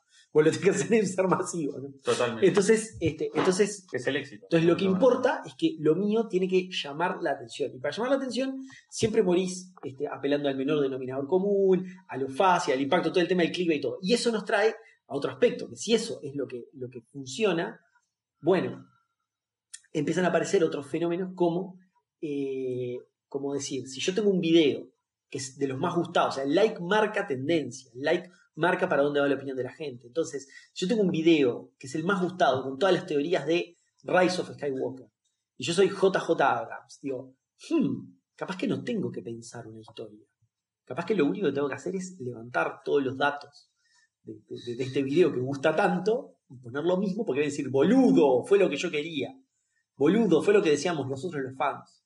Y de esa forma voy a dejar contento a los fans, porque esa, ese like marca tendencia, marca tendencia de opinión. Lo que tengo que hacer es seguir esos Y te que fue lo que pasó con, que Fue lo que pasó con Star Rise Wars. of Skywalker y Exactamente. fue lo que, y eso es un invento justamente de Lost. Es de Lost para acá. JJ Abrams leyendo los foros, queriendo cumplir los fans, y ahí ven lo que pasó con Lost, y ahí ven lo que pasó con Rise of Skywalker. Yo hablo acá, esto es una segunda muerte del autor. Ahora el autor ya no es más autor, ahora es un colectivo que después de todo no sabe De lo que quiere. Exacto, de Twitter, que después de todo, de YouTube. este, después de todo no sabe lo que quiere. Eh, ¿Algún comentario de eso? ¿Alguno quiere hacer? Eh, no terminé Lost porque me terminó matando las últimas temporadas. No sé Ya la vi dos veces, Yo- yo, así que es completa. en serio, te- te- ¿Cómo hiciste?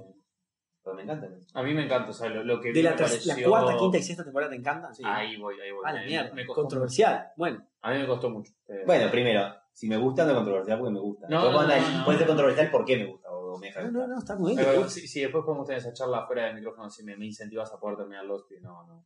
No, no me animé. Bueno, Este, Bueno, y, y entonces vamos a los productores. Y acá aparece una nueva figura en todo lo que es el cambio de nuestros patrones culturales, que es, y tiene que ver de la mano con esa supuesta de- democratización que estamos hablando de la parte Sí. documental, que es el ascenso, rise of, el ascenso de, de, de un- dos personas que serían capaz la misma, pero, pero, pero me gusta marcarlos como, como, como dos ¿Quiénes personas. que- personas? El en ascenso del Ah. youtuber, el ascenso del influencer. Eh, Uy, ¿Qué palabra es que detesto. influencer? Influencer. Palabra Porque que ahora todos producimos, lo dijo Gonzalo, todos tenemos nuestro propio medio. sí, sí. Todos producimos y ahora nos podemos convertir en influencers. Que Palabra que el detesto, productor ya no es un autor con visión de autor, no, no, no, es un influencer. Palabra que detesto, influencer. Además, es la entonces, que más, o más ¿cómo es? Además es idolatrado, los niños De- quieren ser de- youtuber o trapero, o sea, es lo de ahora. O sea, influencer. Claro, Influencer de digo Instagram. youtuber por agarrar uno, pero sí, influencer, claro, porque además youtuber es de YouTube. Bueno, ¿qué opinan, Sí, de, sí. ¿qué opinan de, este, de, de- de Lo esta peor. figura? ¿Qué En realidad es como un, un reproductor de muchos de los problemas que venimos hablando porque es el, el- el ejemplo del éxito dentro de este mundo de, que hablamos, de consumo cultural hipersegmentado, de la, esa dictadura del like y todo. El influencer es el caso de éxito. El "Pa, yo podría ser así, es el más aprobado, es el más compartido, es el que también marca la temática de que después nos reunimos en grupo y hablamos de lo que sea. Creo que el influencer es como un, no diría así, una consecuencia de todo esto que venimos hablando. El influencer es el producto de esto que hablamos de redes sociales, de like y demás. Entonces, pero no era que esto era democrático y todos podíamos Ah, no, pues digo, participar. no, no, pero no digo dictadura like, no, no. A mí lo que me molesta del like, del influencer, etcétera, y lo que más me molesta, que ya, ya hemos, he hablado mucho en particular, es el problema de que, de que tu fama son las credenciales para dar, para que vos digas cualquier cosa. Y ser escuchado, y ser escuchado por eso. Es decir, el- no sos escuchado porque tus credenciales te habilitan a hablar del tema porque sos un conocedor del tema. No te puedes ser un conocedor profesional, sino estudiaste el tema, sino que estudiaste en sentido formal. Ya estudiaste el tema porque te formaste, de- de- leíste en muchos lados, tenés, no sé, mucha argumentación, puedes. Sino que en realidad el, presti- el prestigio, el, poder hablarlo, capaz que antes era igual, no sé, Eso iba a decir. era eso este, solo por la fama. Entonces, vos sos famoso, eso te da todas las credenciales para dar una opinión muy polémica de cualquier cosa y ser respetado por esa opinión, digamos. Sí, desde Diego Maradona hasta donde vos quieras. A ver, todos los. Incluso mirabas un informativo y el, la estructura del informativo que luego dar una noticia antes de pasar a la otra, si tenías que meter un bocado, lo tenías que meter. Yo, yo lo, Perdón, acabo de abrir Twitter, mirá lo que es esto, ¿no? Es, es para que vean lo que. Abrir Twitter cualquiera, ¿no? Un tweet cualquiera. El poder de atención de Gabriel. No, no, pero estoy siguiendo los temas. Mirá lo que dice el tweet. ¿Qué dice? Léelo vos para que no pare. Guión ya no lleva tilde. Primer comentario. Pues yo se la voy a seguir poniendo hasta que me muera. Es decir, oficial. Guión ya no lleva tilde. Primer comentario, pues yo se la estoy poniendo hasta que me muera. ¿Y de quién es el tweet original? Es un tweet de, de- de- de una cuenta de ortografía. Fundeu o alguna Sí, una vez. Bueno, es otra. eh, Pero digo, No digo para sabía, que. que, no sabía que guion ya no llevaba tilde. Bueno, eh, a ver. Bueno, ¿Qué? No puedo, no puedo mostrar no, mi no, futuro está acá. perfecto, al revés. está Ahora, ¿qué vas a hacer? Que ya sabes que no lleva. Eh, nada, lo voy a poner hasta que me muera. Bueno, no, eh, a ver. No, pero, digo, es eso. Es, digamos, la, la que capaz que antes era igual, ¿no? La, la de que el tener Antes era igual. Cambiamos. a ver, 25 millones de, de- de seguidores hacen que mi opinión sea la opinión. Yo lo que creo es. eh, a mí, antes de, de decir lo que yo creo, me gustaría que Gonzalo nos dijera su top 3 de palabras que hoy no llevan tilde, pero antes que- llevaban tilde. Y que él le sigue poniendo tilde, Guión. entra Aún. aún Bien.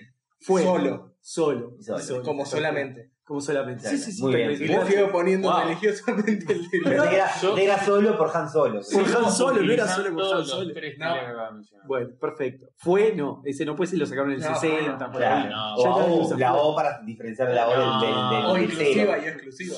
Bueno, eh, no, este, un poco con, respecto, dándole otro, giro más al, al, temita este del influencer. Yo lo que creo es que, o sea, la, la, la promesa de Internet es que el consumo iba a ser, este, o sea, la producción iba a ser esa democrática, y que iba a darse un li libre mercado de las ideas y las ideas que iban a, digamos, lo que iba a funcionar mejor iba a ser lo que realmente fuera lo mejor. Bueno, yo lo que creo es que al final, o sea, era como que íbamos a romper la tiranía de los que están en los medios formales sentados este, como Gabriel, por ejemplo, que es parte de los medios formales, este, que vigilan la entrada de quien entra y quien no entra. ¿no? Eran como los guardianes que vigilaban eso. Entonces, Internet era la promesa de romper eso y ser realmente libres. Bueno, yo lo que creo es que cambiamos un juego de tiranos por otro juego de tiranos que capaz que es peor.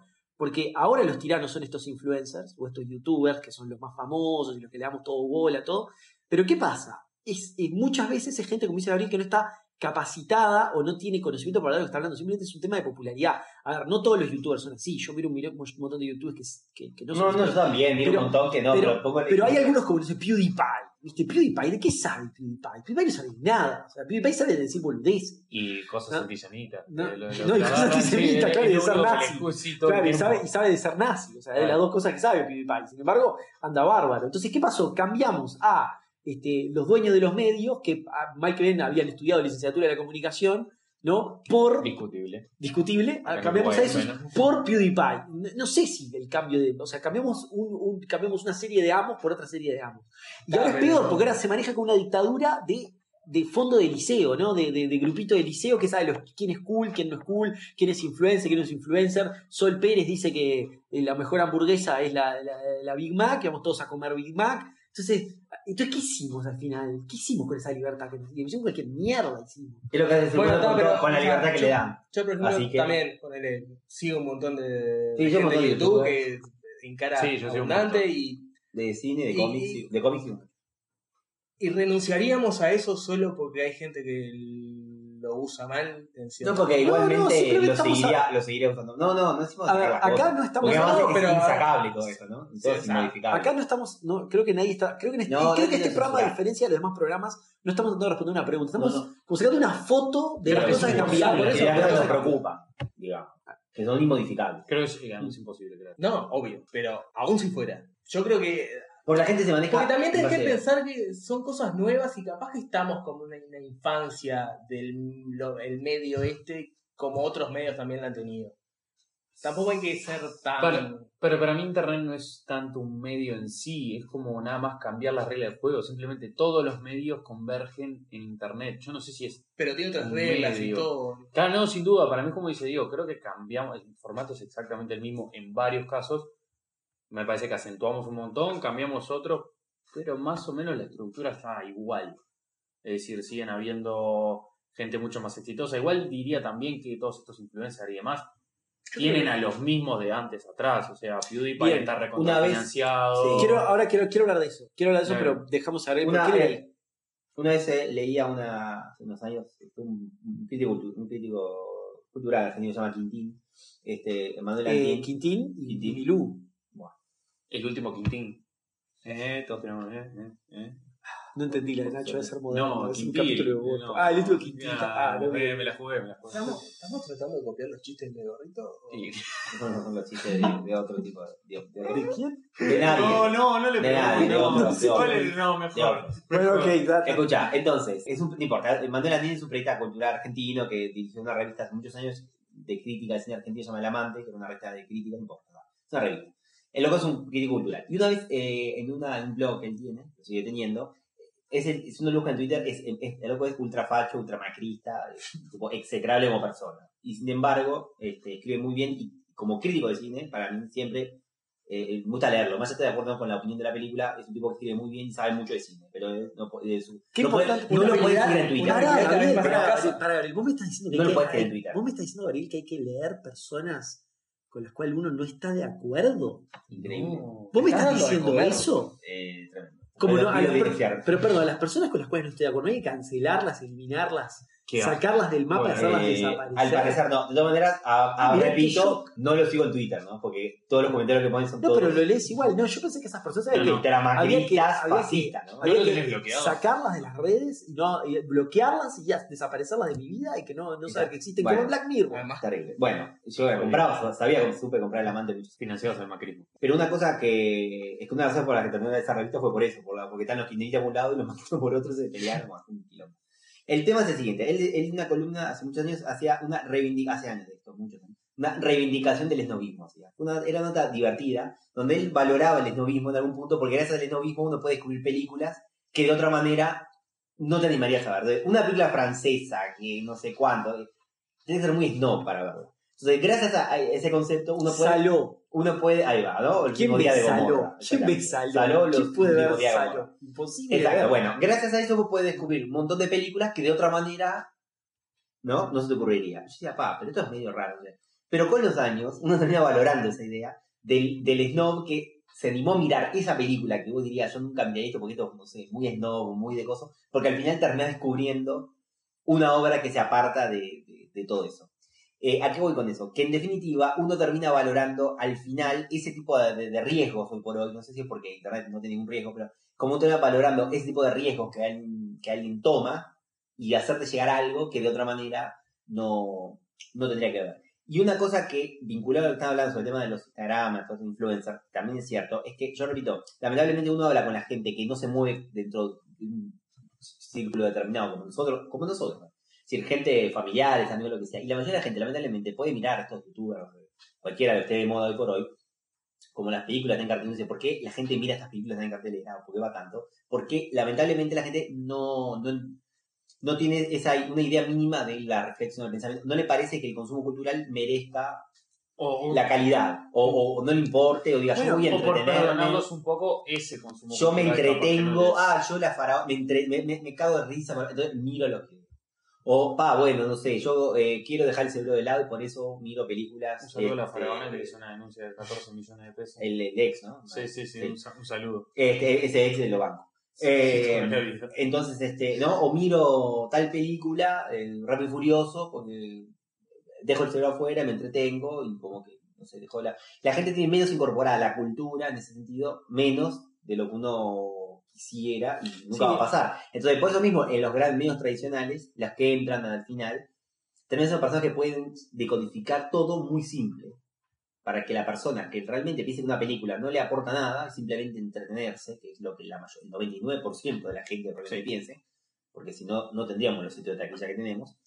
Este, entonces, eh, como pasa eso, eh, uno tiene que entender eso, que la gente en general no entiende que el consumo cultural implica una reflexión, un pensamiento, un, un crecer y una profundización de eso. Simplemente es, esto me entretiene. Ver una película es como ver una serie, como ver un video de YouTube, es parte de- dentro de la misma lógica.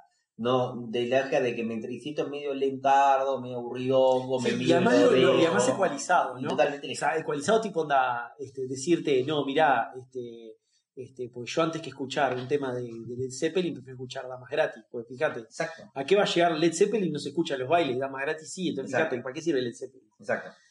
Es, es así, es, es complicado.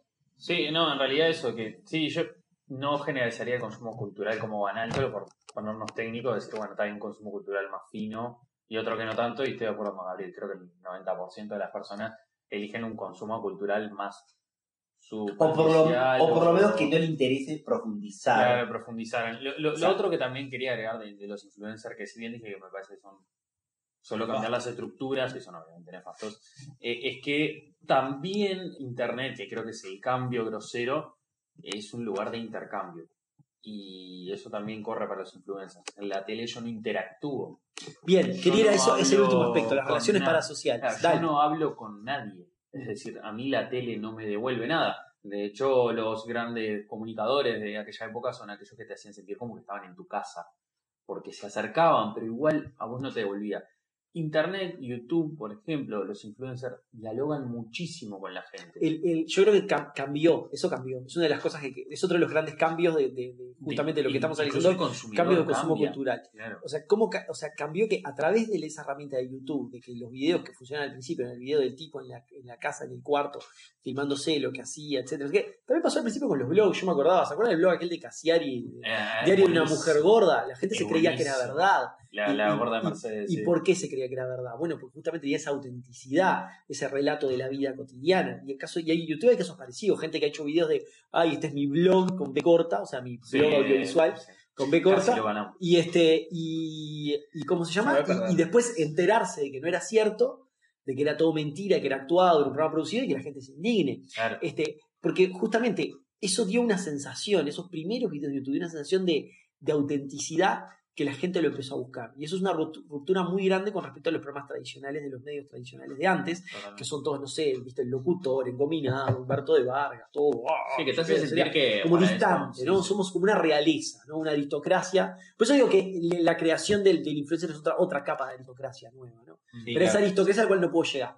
Pero ahora hay una diferencia que es lo que dice Nacho, la relación parasocial, Sí. que es que el tipo te hace sentir como que vos estás en la casa. Y ¿Por qué? estructura. Porque habla otro lenguaje, habla otro lenguaje, es más joven, entonces se maneja mejor con las redes sociales, habla a través de las redes sociales, tiene interacción con su gente, sabe que que todo tiene, y, y- y pone mucho del video a veces en sí, entonces pone mucho de quién es, de, de- de- de dónde está parado, entonces como tiene sensación de, auténtico. Y esa sensación de auténtico funciona muy bien a tal punto que pasa lo que dice, lo que dijo Nacho hace un rato. Mm. PewDiePie dice, dice, vos ves que es el flaco el solo, pero hay una producción gigantesca atrás. Claro. Sí, porque ahora lo que se dieron cuenta las grandes, o sea, justamente los, los, los que antes eran los que gobernaban todo esto Sí. y que no van a dejar de gobernar esto, es que esa autenticidad tiene que estar, pero la podemos hacer. Entonces vos poné toda la guita que vos pongas en tu canal de YouTube, poné toda la guita que vos precises, hacelo parecer como que es auténtico, como que es un flaco hablando, pero en realidad hay un equipo de producción gigantesco atrás y, y- y la gente igual va a comer esa autenticidad que es tan apreciada. ¿no?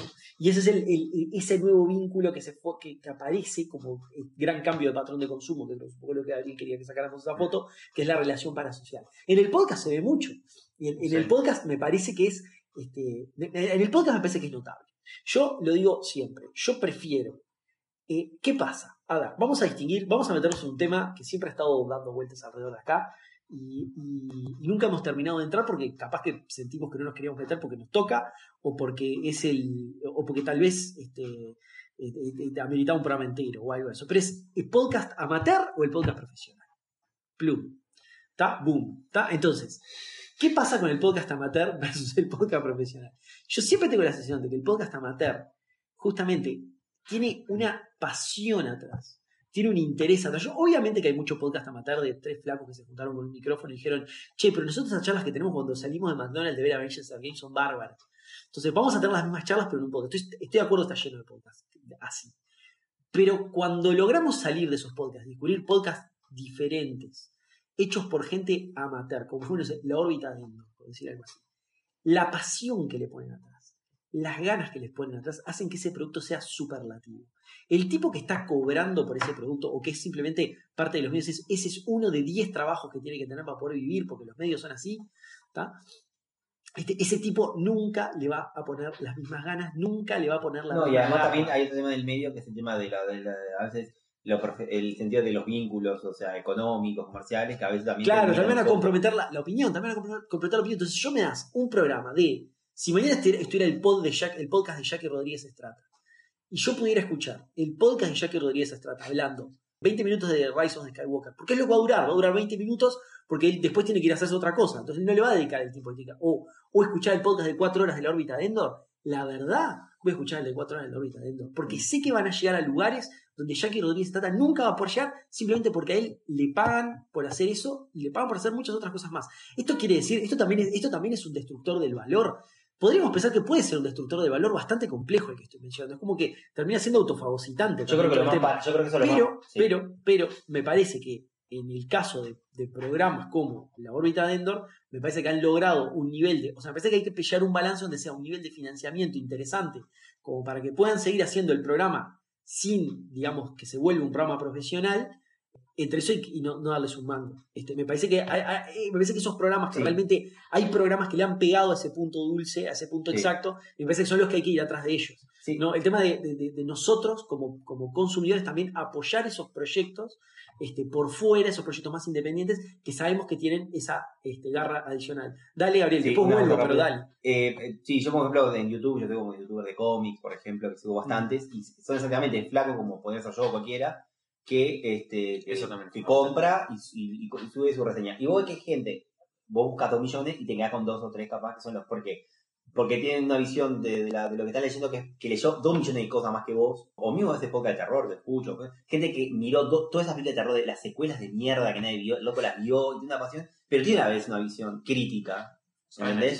Y eso, y yo creo que eso es lo más parecido. Entonces vos decís, "Ta, yo si fuera, conociera este tema, eh, tendría esta opinión, digamos, ¿no? En el sentido de conocimiento. ¿Mm? Eso es lo más parecido a lo que yo decía al principio, de buscar una visión alternativa a los grandes medios, terminan siendo esos youtubers o, podcasts, viste, que vos el ejemplo de adentro, yo otro que menos escuchas o lo que sea, pero que te dan como esa visión que, repito, no tienen compromisos comerciales con nadie, gente que compra sus cosas, sus materiales y vas a una visión terminal así. A, a mí un poco la sensación que me queda es como que, el, o sea, viste que es como que, viste cuando un producto es, es como perfecto, todo es perfecto, todo es medido, todo es, no, por ejemplo, una hamburguesa de McDonald's. Bueno, en realidad es un... es Ese pasa a decir lo mismo que dijo No, Scorsese sobre pero Marvel. Una hamburguesa de McDonald's, son todas iguales. Sí. las hamburguesas de McDonald's. No tienen error, No. ¿entendés? Está- El pan está en el mismo lugar, todo es como que hacen la perfección es su producto. Sí, ¿entendés? lo que dijo Pero yo de repente voy a un carrito y de repente se equivocan, ¿entendés? Y la hamburguesa queda un poco corrida, ¿no? Pero este, de repente, no sé, el jamón no se les calentó tanto, pero tiene una cosa di- diferente, no tiene una cosa diferente. Es como que es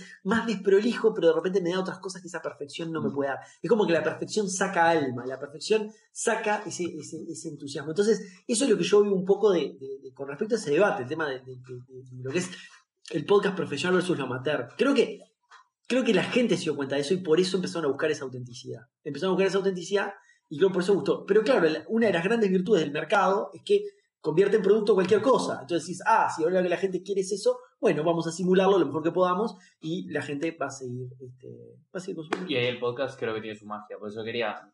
Pasa que el podcast es de las últimas fronteras. Claro, es donde no se han demorado más en darse cuenta. El podcast es, es una resistencia en el momento en que dura dos horas. Ya está, ahí ya hacerlo profesional es, como vimos en muchísimos aspectos, que dure 20 minutos, que tenga un inicio de radio con un locutor, que termine igual, que tenga una música de fondo, etcétera, que es un producto radial. El podcast tiene esa resistencia.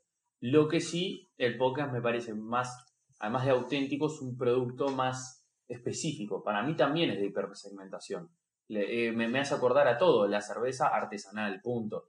Ya la cerveza es lo que es, hagamos cerveza artesanal. El podcast es un programa de que dura horas sobre el tema que a vos más te gusta o so- con las personas que a vos O, o cinco te caen. minutos, o cinco minutos, Claro. que también es Sí, como a que- contrapelo de cualquier, este, Exacto. de salvo YouTube, de cualquier. Yo te voy a prefiero comentar escuchar- eso, o sea, de última, si Jackie Rodríguez Estrata hace un podcast de 20 minutos, ¿por qué él se tiene que ir a otro lado? Me parece mucho más legítimo y, y valedero que que haga un podcast de 20 minutos porque es lo que las métricas dicen que tiene que Ah, durar sin duda, sin O duda. sea, si el tipo se tiene que ir, ir a tomar el ómnibus, prefiero. Pero no porque un boludo que no sabe de lo que está hablando, no conoce el medio, Es que va a le ser diga, A mí lo, que- lo único que me interesa es que no es que no sabe del, del- del medio. A ver, porque al final parece que nosotros decimos, ah, pero fíjate qué tarado que JJ Abrams, mirá lo que hizo con Star Wars, la hizo mierda. No, esta gente no son tarados. Esta gente sabe mucho de vender. Que tenían. Saben de vender. Entonces hacen lo que tienen que hacer para vender. Y lamentablemente lo que hay que hacer para vender está a contrapelo de lo que a la gente muchas veces le, realmente le gusta. Porque hay un tema clave acá que es, la gente no sabe, lamentablemente la gente no sabe lo que quiere. A Alan Moore, si la gente supiera lo que quiere, se llamaría autor y haría obras. Y, y- no, y no lo, no lo es. Entonces, entonces vos de repente pensaste, dicen, ay, mira, tengo una película de un taxista que como que no sabe qué quiere subir, entonces está en un cuarto y saca un chumbo y se apunta, y apunta al espejo con el chumbo. Dice, ah, ¿qué es, yo, ¿qué es esa película? Mierda, no huele a nadie, no hay acción, no, no una mierda, esa película esa película es Taxi Driver. Entonces digo, ya está, yo no sabía que quería Taxi Driver hasta que me la pusieron delante de la mesa. Ah, Eso es lo que pasa con los autores. Eso es lo que pasa. Entonces, no, no todo puede salir de, de- de- de- la lógica. de- y, la cultura no puede salir de la lógica del mercado porque te perdes no, pero además, si no, haríamos guiones por encuesta y sería fabuloso. Y bueno, es lo que están haciendo ahora con, Bueno, el, con no. el, el like y JJ Abrams. Y Star lo que Wars, pasa- lo que hacen en Marvel y en todas las producciones, es lo que diga Corsés es eso, que hacen las películas en base a un Pero no, hay que matar a Scorsese que porque habló mal de Marvel. Con 20 y las de Marvel y las de Star Wars. Son todas eh, 20 empresarios que intentan escribir un guion en base a lo que la gente O sea- le- querría ver en una película. Así se hacen las películas, las superproducciones de por Volviendo no- a- al tema de los influencers, me acordé de una época en que empezaban a salir así, a hacerse conocidos toda esa gente en YouTube y eso. Los más nefastos sobre todo, ponele Hola, soy Germán. dos, no, dos sogas. Dos Ah, sogas. No, esos son. no, Y, y me parece que también hubo de cierta parte un renunciamiento a decir, "Vos, esto es una porquería, solo por no quedar como estamos viejos, no somos cool, no entendemos a las nuevas generaciones y como que abdicamos de esa prerrogativa de decir, no, mira, esto es una cagada. No queríamos quedar mal. Y, y pasó con los medios también que los empezaron a invitar. ¿Te acuerdas que hasta hubo Al programas principio los en la noche? igual. Sí, no, pero después cuando entendieron que no podían con ellos, los invitaban y hacían programas con ellos que no sabían muy bien qué hacer tampoco. Bueno, está el Juanchi este que empezó con una columna de videos de YouTube. un y- tema que está y- perdón, y ahora opina de todo, sabe de todo supuestamente y opina de todo. Había un programa de radio, no, se me quedan los nombres, que invitaban tuiteros a Ajá. opinar y que Ah, pero duró eso ponele. una semana. ¿Cuánto duró? La verdad, Diego, El silencio. le hemos hablado de esto. El silencio. Le hemos hablado a Diego y duró dos semanas. Y se dieron cuenta que no aportaban un sorongo. Y, y volaron. Ese silencio, ¿no? Las grandes productoras lo callan. Bueno, eh, pero, ah, Me, me gustaría saber más al respecto de la cocina, entonces. el- el- hay un tema que es el siguiente. Bueno, y hay columnas en, en- en la televisión. Ah, pero- Después de televisión te muestran lo que se habló en las redes o te muestran videos de, de- de exactamente. Sigue pasando eso, pero Por eso, pero como que tenemos cierto miedo a decir las cosas que no están buenas por quedar medio como elitistas y. Conservadores. y En realidad conservadores. conservadores, Sí. como que todo lo de antes fue mejor, pero no por eso hay que tampoco perder la capacidad de análisis y decir, bueno, algunas cosas nuevas son realmente una cagada. Y no hay que esperar que la juventud diga que es una cagada para que sea una cagada. Y me acuerdo que había bastante gente que trabajaba, managers, un montón de cosas dando para adelante, diciendo que todas esas cosas eran fabulosas. O sea, todo porque iban de atrás, ¿no? Pero no, o sea, hay que decir, con la- con la- vos, de la misma forma que te formaste y opinás sobre ciertas cosas de que están buenas, tenés que saber Sí. decir, vos, esto es una cagada. Aunque quedes mal. Es, es, de vuelta el- la, la cultura del like, pero al revés. Es no querer quedar mal para no perder gente así afín. O en realidad, para mí, siguen, por ejemplo, en el caso de los podcasts, siguen buscando nichos siempre. No sé si es la cultura like porque no van a hacer eso que sea lo más popular, pero igual tenés la aprobación y la devolución de un grupo. Por ejemplo, no sé, agarro a Gabriel de caso para todo, pero si veo un youtuber de cómics, obviamente el que sabe un montón le da una devolución al tipo que le permite seguir estando ahí buscando ese nicho. No le interesa la aprobación general porque la generalidad de las personas no lo van a entender al loco. Yo No. lo llego a meter en YouTube y me aburro porque no, voy a entender de lo que habla y no me interesa. Y además, el, uno de los episodios específicamente hace la aclaración de que él no habla ni de películas ni de series, solo de cómics. Y, o sea, de lo que va leyendo, ni siquiera del cómic del momento. Es lo que siente que, que debe comentar, Ajá. etcétera Y no habla, él lo más lo dicho, no quiero hablar ni de. Nunca, acá en el canal nunca me van a encontrar ni, ni hablando de películas, ni de Es series, que yo, yo escucho ni de teorías de internet de, de series o de películas, solo de cómics. Eso Bueno, y perdón el que. Cáncer más grande. Es que yo Eh, escucho Sí, podcast las de- teorías, el podcast las de teorías son- teorías es lo más No, nefasto. no, porque eso no, no, es espantoso. También para mí apunta a una generalidad esas cosas. Pero yo pienso, por ejemplo, me pasa igual, escucho podcast de igual 4 o 5 horas de videojuegos, de cosas que vos decís, nadie puede hablar igual 4 horas de cómo funcionan los saltos en un juego y por qué eso tiene trascendencia. Y para mí siempre que escucho a esa gente parten de la idea de que, che, esto es para gente bastante como pretenciosa o muy específica.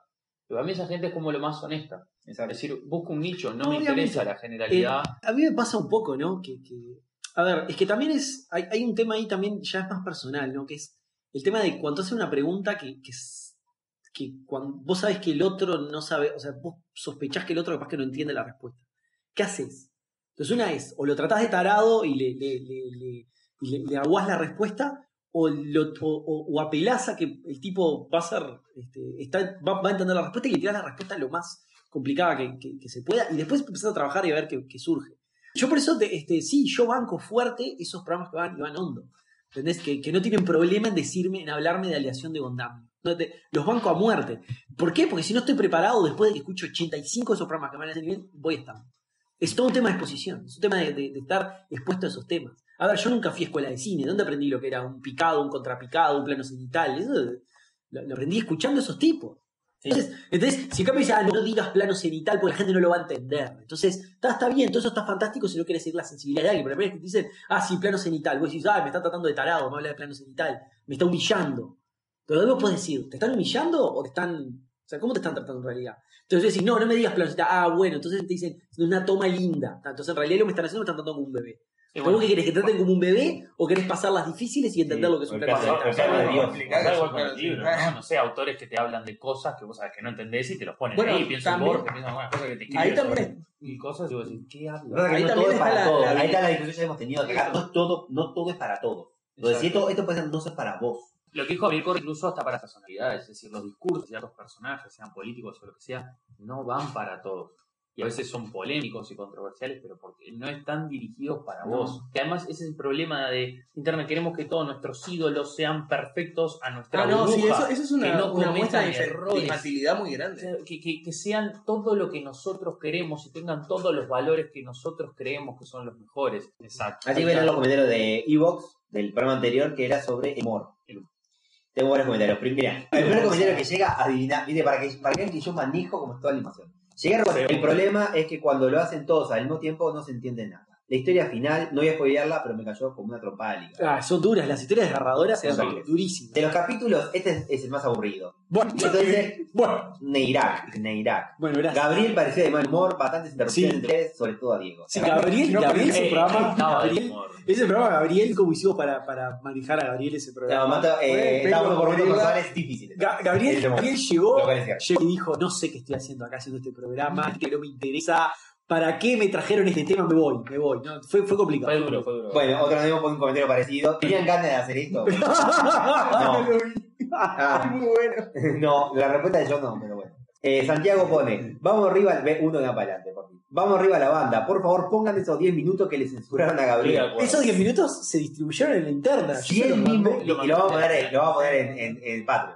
Si él mismo, si él mismo, mira que puede Santiago, si él mismo, hablando de mí, ¿no? lo calificó de ira de moto, debe ser bíblico. Libros del año, no sé, yo para mí el uno es la Biblia, porque la Biblia siempre está, nunca se va. Tiene que estar la Biblia seguro, tiene que estar seguro. Bueno, o sea, no me siento para nada próximo, pero la Biblia. Bien. Después. ¿Algo de Game of Thrones? Ah, sí, el, eh, Fire and Blood, el de, sí, el de Game of Thrones título, de, no sé George Martin. ¿Eh? Sí, sí. Iba a tirar un título de Game of Thrones, pero no sé ni cómo son los Fire títulos. and Blood, el, el nuevo que sacó de los Targaryen. Yo- Ese debe ser un libro de los. de- no lo leí, pero debe ser de Debe Debe ser, Sí. ¿Y un tercero? Y, y no sé, pero no, porque no los leí. Y Pero seguramente alguno del universo expandido de Star Wars. Ah, alguno de. Jake Luceno, que el otro día nos pasó una buenísima, porque nosotros siempre decimos, este, siempre decimos, ¿no? Tal libro, porque nosotros cuando tenemos que decir un autor del universo expandido de Star Wars, siempre decimos Luceno, sí. por alguna razón. Y el otro día estábamos, el otro estábamos hablando, yo conozco pero el otro día estábamos hablando y Gabriel dice, dice, déjame una novela de Dark Plagueis, y decimos, no me acuerdo quién fue que le digo, seguro que le escribió Jake Luceno. Y yo voy a googlear y era Dark Plagueis por Jake Luceno. No, una locura. Fue Es increíble, de- fue increíble ese momento. Una- Dark Plagueis por Jake Luceno. Vamos a Jay Luceno una entrevista, una en una entrevista Luceno, donde cuál es tu- la pregunta era cuál es tu novela favorita de Star Wars de la que escribiste. Y yo imagino un pobre veterano, para mí medio veterano. Sí, sí, ¿Cómo llegaste a ser escritor y que te preguntara en tu carrera literaria cuál es tu novela favorita de Star Wars de la que escribiste? Estuve pensando, yo quería ser el nuevo Faulkner, ¿viste? Yo tenía esos sueños. Y tenía escribiendo 20 los años, cinco libros de Star Wars. Y terminé escribiendo libros de Star Wars. Qué horrible. Bueno, Meche Torres. Meche. No sé quién es. Meche, mi amiga Meche, una, una, una oyente de la tortulia. Eh, Bueno, pero- mira. obviamente. Todo eso lo que voy, todo lo que escuchan este podcast son lo que escuchan la tortulia. Se va, digo, este podcast y se muere. Igual se va a morir. Meche. Claro. ¿Cuándo Mi amiga Meche, Meche tortulia? Bueno, saludos. Meche. Un abrazo. Meche, un saludo grande. Eh, a mí, dice, los maestros siempre me regañaban por estarme riendo sin control. Bueno, si burlaba de cosas que me causaban risa con mi amiga y me mandaban a la oficina. Pero no es mi culpa. El sentido del humor negro se va formando y en eso le echo la culpa a Mafalda. A Contorito, a los chistes de mi niñez, a Pinti, a los programas de la tele, a la política y a todas las desgracias que uno vive. Pero hay gente que se ríe de cualquier estupidez de una mosca que pasa y yo ni me inmuto. Hay gente con un sentido del humor muy simple o inexistente. El americano promedio es muy parco, muy proper, muy serio y tiene, y tiene cero o nada sentido del humor negro. Lo toma todo literal, hacerlos reír requiere un grado de, de- de esfuerzo, les toma tiempo darse cuenta que lo que dices no es una indirecta o una crítica o una burla, es un chiste. Bueno, el sautista también, ¿no? Sí. Los, los autistas no tienen los chistes. y lo- y Es verdad. No, no, cierto. Me, he llevado. Dato de color. Para eh, a- aportarle. El trivia, el trivia. Me he llevado, dice, me he llevado muchos asombros con la gente acá en Florida. Con los latinos es más fácil burlarse y reírse de los infortunios, no sé, quizás compartimos la tragedia en común. No, no, no digo que es un hombre que viaja todas las semanas a Estados Unidos. Y que darnos la idea. Igual. Es, a, es, prefiere Solimar a Estados Unidos. Eh, lo puede decir como son los americanos. Yo no entiendo. Eh, Yo solo- respecto al sentido del humor no lo, no lo he notado tanto. Lo que sí me llama la atención es. O sea, no, es todo un tema, pero claramente es una sociedad muy, muy, Muy corto puede ser. muy favor. individualista. Eh, eh, vos- lo que más me llama la atención es que no se, no se saludan. Ellos no se saludan, no se, no se hablan. Es como. Es rarísimo. Yo lo que digo, son muy parcos. El, el- el latino, vos agarras al tipo tímido, ¿viste ese, ese que le hacen todos bullying en Sí. el liceo, el Gil más Gil, que está en el fondo? Ese, a ese tipo lo llevas a Estados Unidos, automáticamente es Ricky Martin. Es increíble. Increíble. Bueno, último comentario que tenemos en Ibex, que es de Chapo, que dice, eh, me gusta lo que hacen. Me gusta leerlos entre líneas también, la historia del final. Saca un valor que está de moda en Sudamérica, que es la apología al uso de la fuerza por parte del más fuerte. La apología que hacen los débiles, eh, de verdad. No está mal que sea un chiste, está mal que el que pueda, eh, que el que puede ejerza violencia porque no le gusta quedar como burlado. Eh, tenemos clases virtuales y nos las imparten gratis por los medios. Estábamos todos repitiendo como loros premisas con valores que van en contra de nuestra propia conveniencia.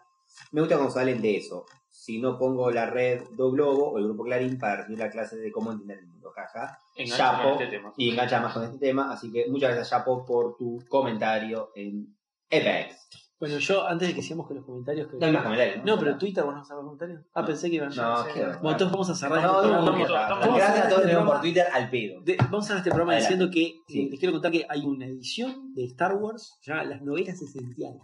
Son las esenciales, boludo. Para entender Star las Wars. que no podés tener- no tener, las novelas esenciales de Star Wars. Sí. Es un bundle, eh, tiene, les voy a contar la cantidad de páginas, 3.824 páginas. No, no, estas son las esenciales. Claro. Ah, Claro. ah, ah, perdón, perdón. No, no, ¿Cuántos hay de muchas más. Bueno, y quiero decir que hay- acá están las luminarias más grandes de la historia de Star Star Wars. Exacto. ¿Y quién está entre estas luminarias? Voy a leer los nombres de las luminarias. Sí. Eh, ¿Dónde están? Las vi recién. Acá. Timothy Zahn, por ejemplo. Michael Stackpole. Yo he leído novelas, ¿no? No, no. R.A. Salvatore también. Aaron Alston también. Y quién? James Luceno. Y además está primero en la lista. Así que, sí. James Luceno, vos hiciste el universo expandido de Star Wars. Hay, hay, vos, vos que has leído de, de toda esta gente, ¿hay diferencia entre R.A. Salvatore y James Luceno en el tratamiento eh, de, digamos, lo que tiene que ver con la Esto, escritura? esto- sí, esto que te voy a decir es parece joda. Pero Salvatore tiene una marca de autor que es súper clara. Él tiene descripciones de batallas que son, son una. Él describe combate cuerpo a cuerpo de una forma que yo nunca leí así en ningún lado. No me preguntes por qué, lo que pero. lo destaca. Y Luceno que lo destaca. No, no tengo idea. James Luceno no tengo idea. leí Bueno, una. lo mismo, la- la- Creo que leí una de James Luceno, no tengo idea, no me acuerdo, creo que leí una. Pero Salvatore lo que tiene es eso, es increíble. Las descripciones de combate cuerpo a cuerpo de Salvatore son una cosa excepcional. Además, vos podés decir combate cuerpo a cuerpo, dos tipos peleando con espadas. ¿De cuántas formas lo podés describir? Una, dos, tres. ¿te- ¿Entendés? O Bueno, sea, Homero lo hacía, no leía. yo, yo como autor, yo como Ah, autor digo, de repente podría de dos. Yo Homero. del tipo este leí, no sé, 100, son todas diferentes. Son ¿Cómo todas diferentes. novelas de R. Salvatore? No, 100 descripciones, no, 100, Ah, no, leí 100 tipo, descripciones. Diplomático de 100 R.A. Salvatore. peleas, Star 100 Wars. peleas, Te sigo a 100 donde peleas. Y, son todas diferentes, son todas diferentes. Es, es- eso, de la misma forma que tenemos que decir que Michael Bay es un autor, podrá gustarte o no, pero es un autor, este hombre también es un film de autor. Exacto. No así, no lo tengo tan claro el caso de James Luceno. Es porque Estoy no lo has leído sí. lo suficiente. Es más comercial, digamos, que. Pobre James Luceno. Es más comercial que R.A. Salvatore. R. Salvatore que no es comercial, pero No, no, claro, es- claro, es como el. Borges de Wars. Claro. Exactamente. Bueno, nos vamos, ya está, listo. Por Hasta luego. terminó este podcast. Eh, eh, comentario final, porque como se terminó, este este es el último episodio, ya lo hemos dicho, el último episodio de Romero Puentes, no sé qué más. Gabriel sigue diciendo eso. Es para siempre, ya fue. Ahora, ah, lo último que vos quieras decir, este, Nacho, Estoy en contra de, de- de esto, es el último capítulo de la historia de Rompiendo Puentes. Yo sé que tú traes un historial de, de- de destruir, podcast, pero... incluso lo que yo hago. Exacto, exacto. Este no va a ser una excepción. Eh, para mí esto es un season final y bueno, esperemos Eso es lo último que vas a decir. No tenés nada importante que agregar.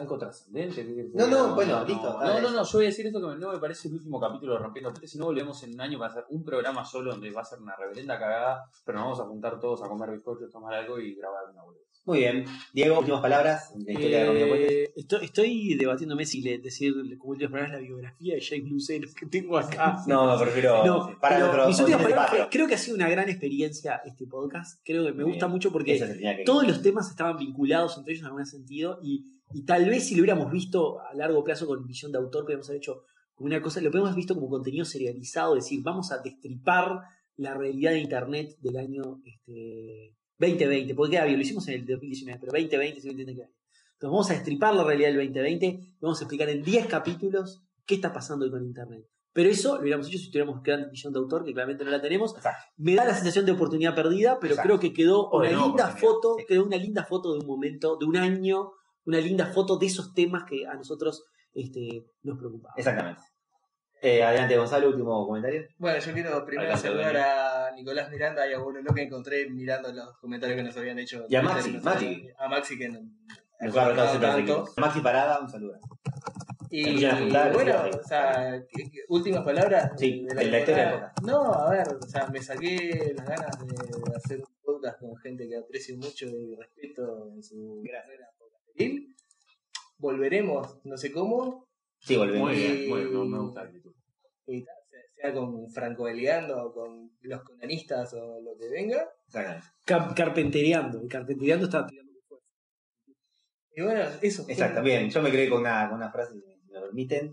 Creo que. Y esto no hubiera pasado sin las redes sociales. Quiero, quiero que cierres decir tu frase, es verdad. ¿Ves, ves que hay cosas buenas en Internet tiene, ¿Cómo? nosotros nunca lo negamos.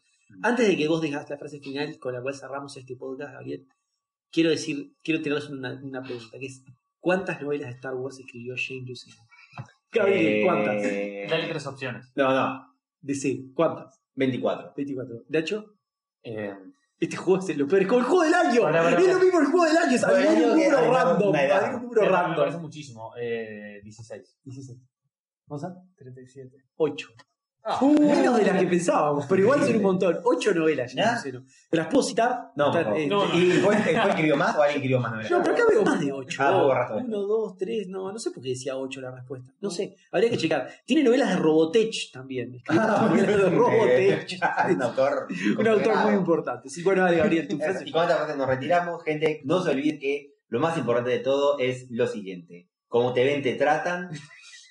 Si te ven mal, te maltratan. Y si te ven bien, te contratan. Hasta siempre.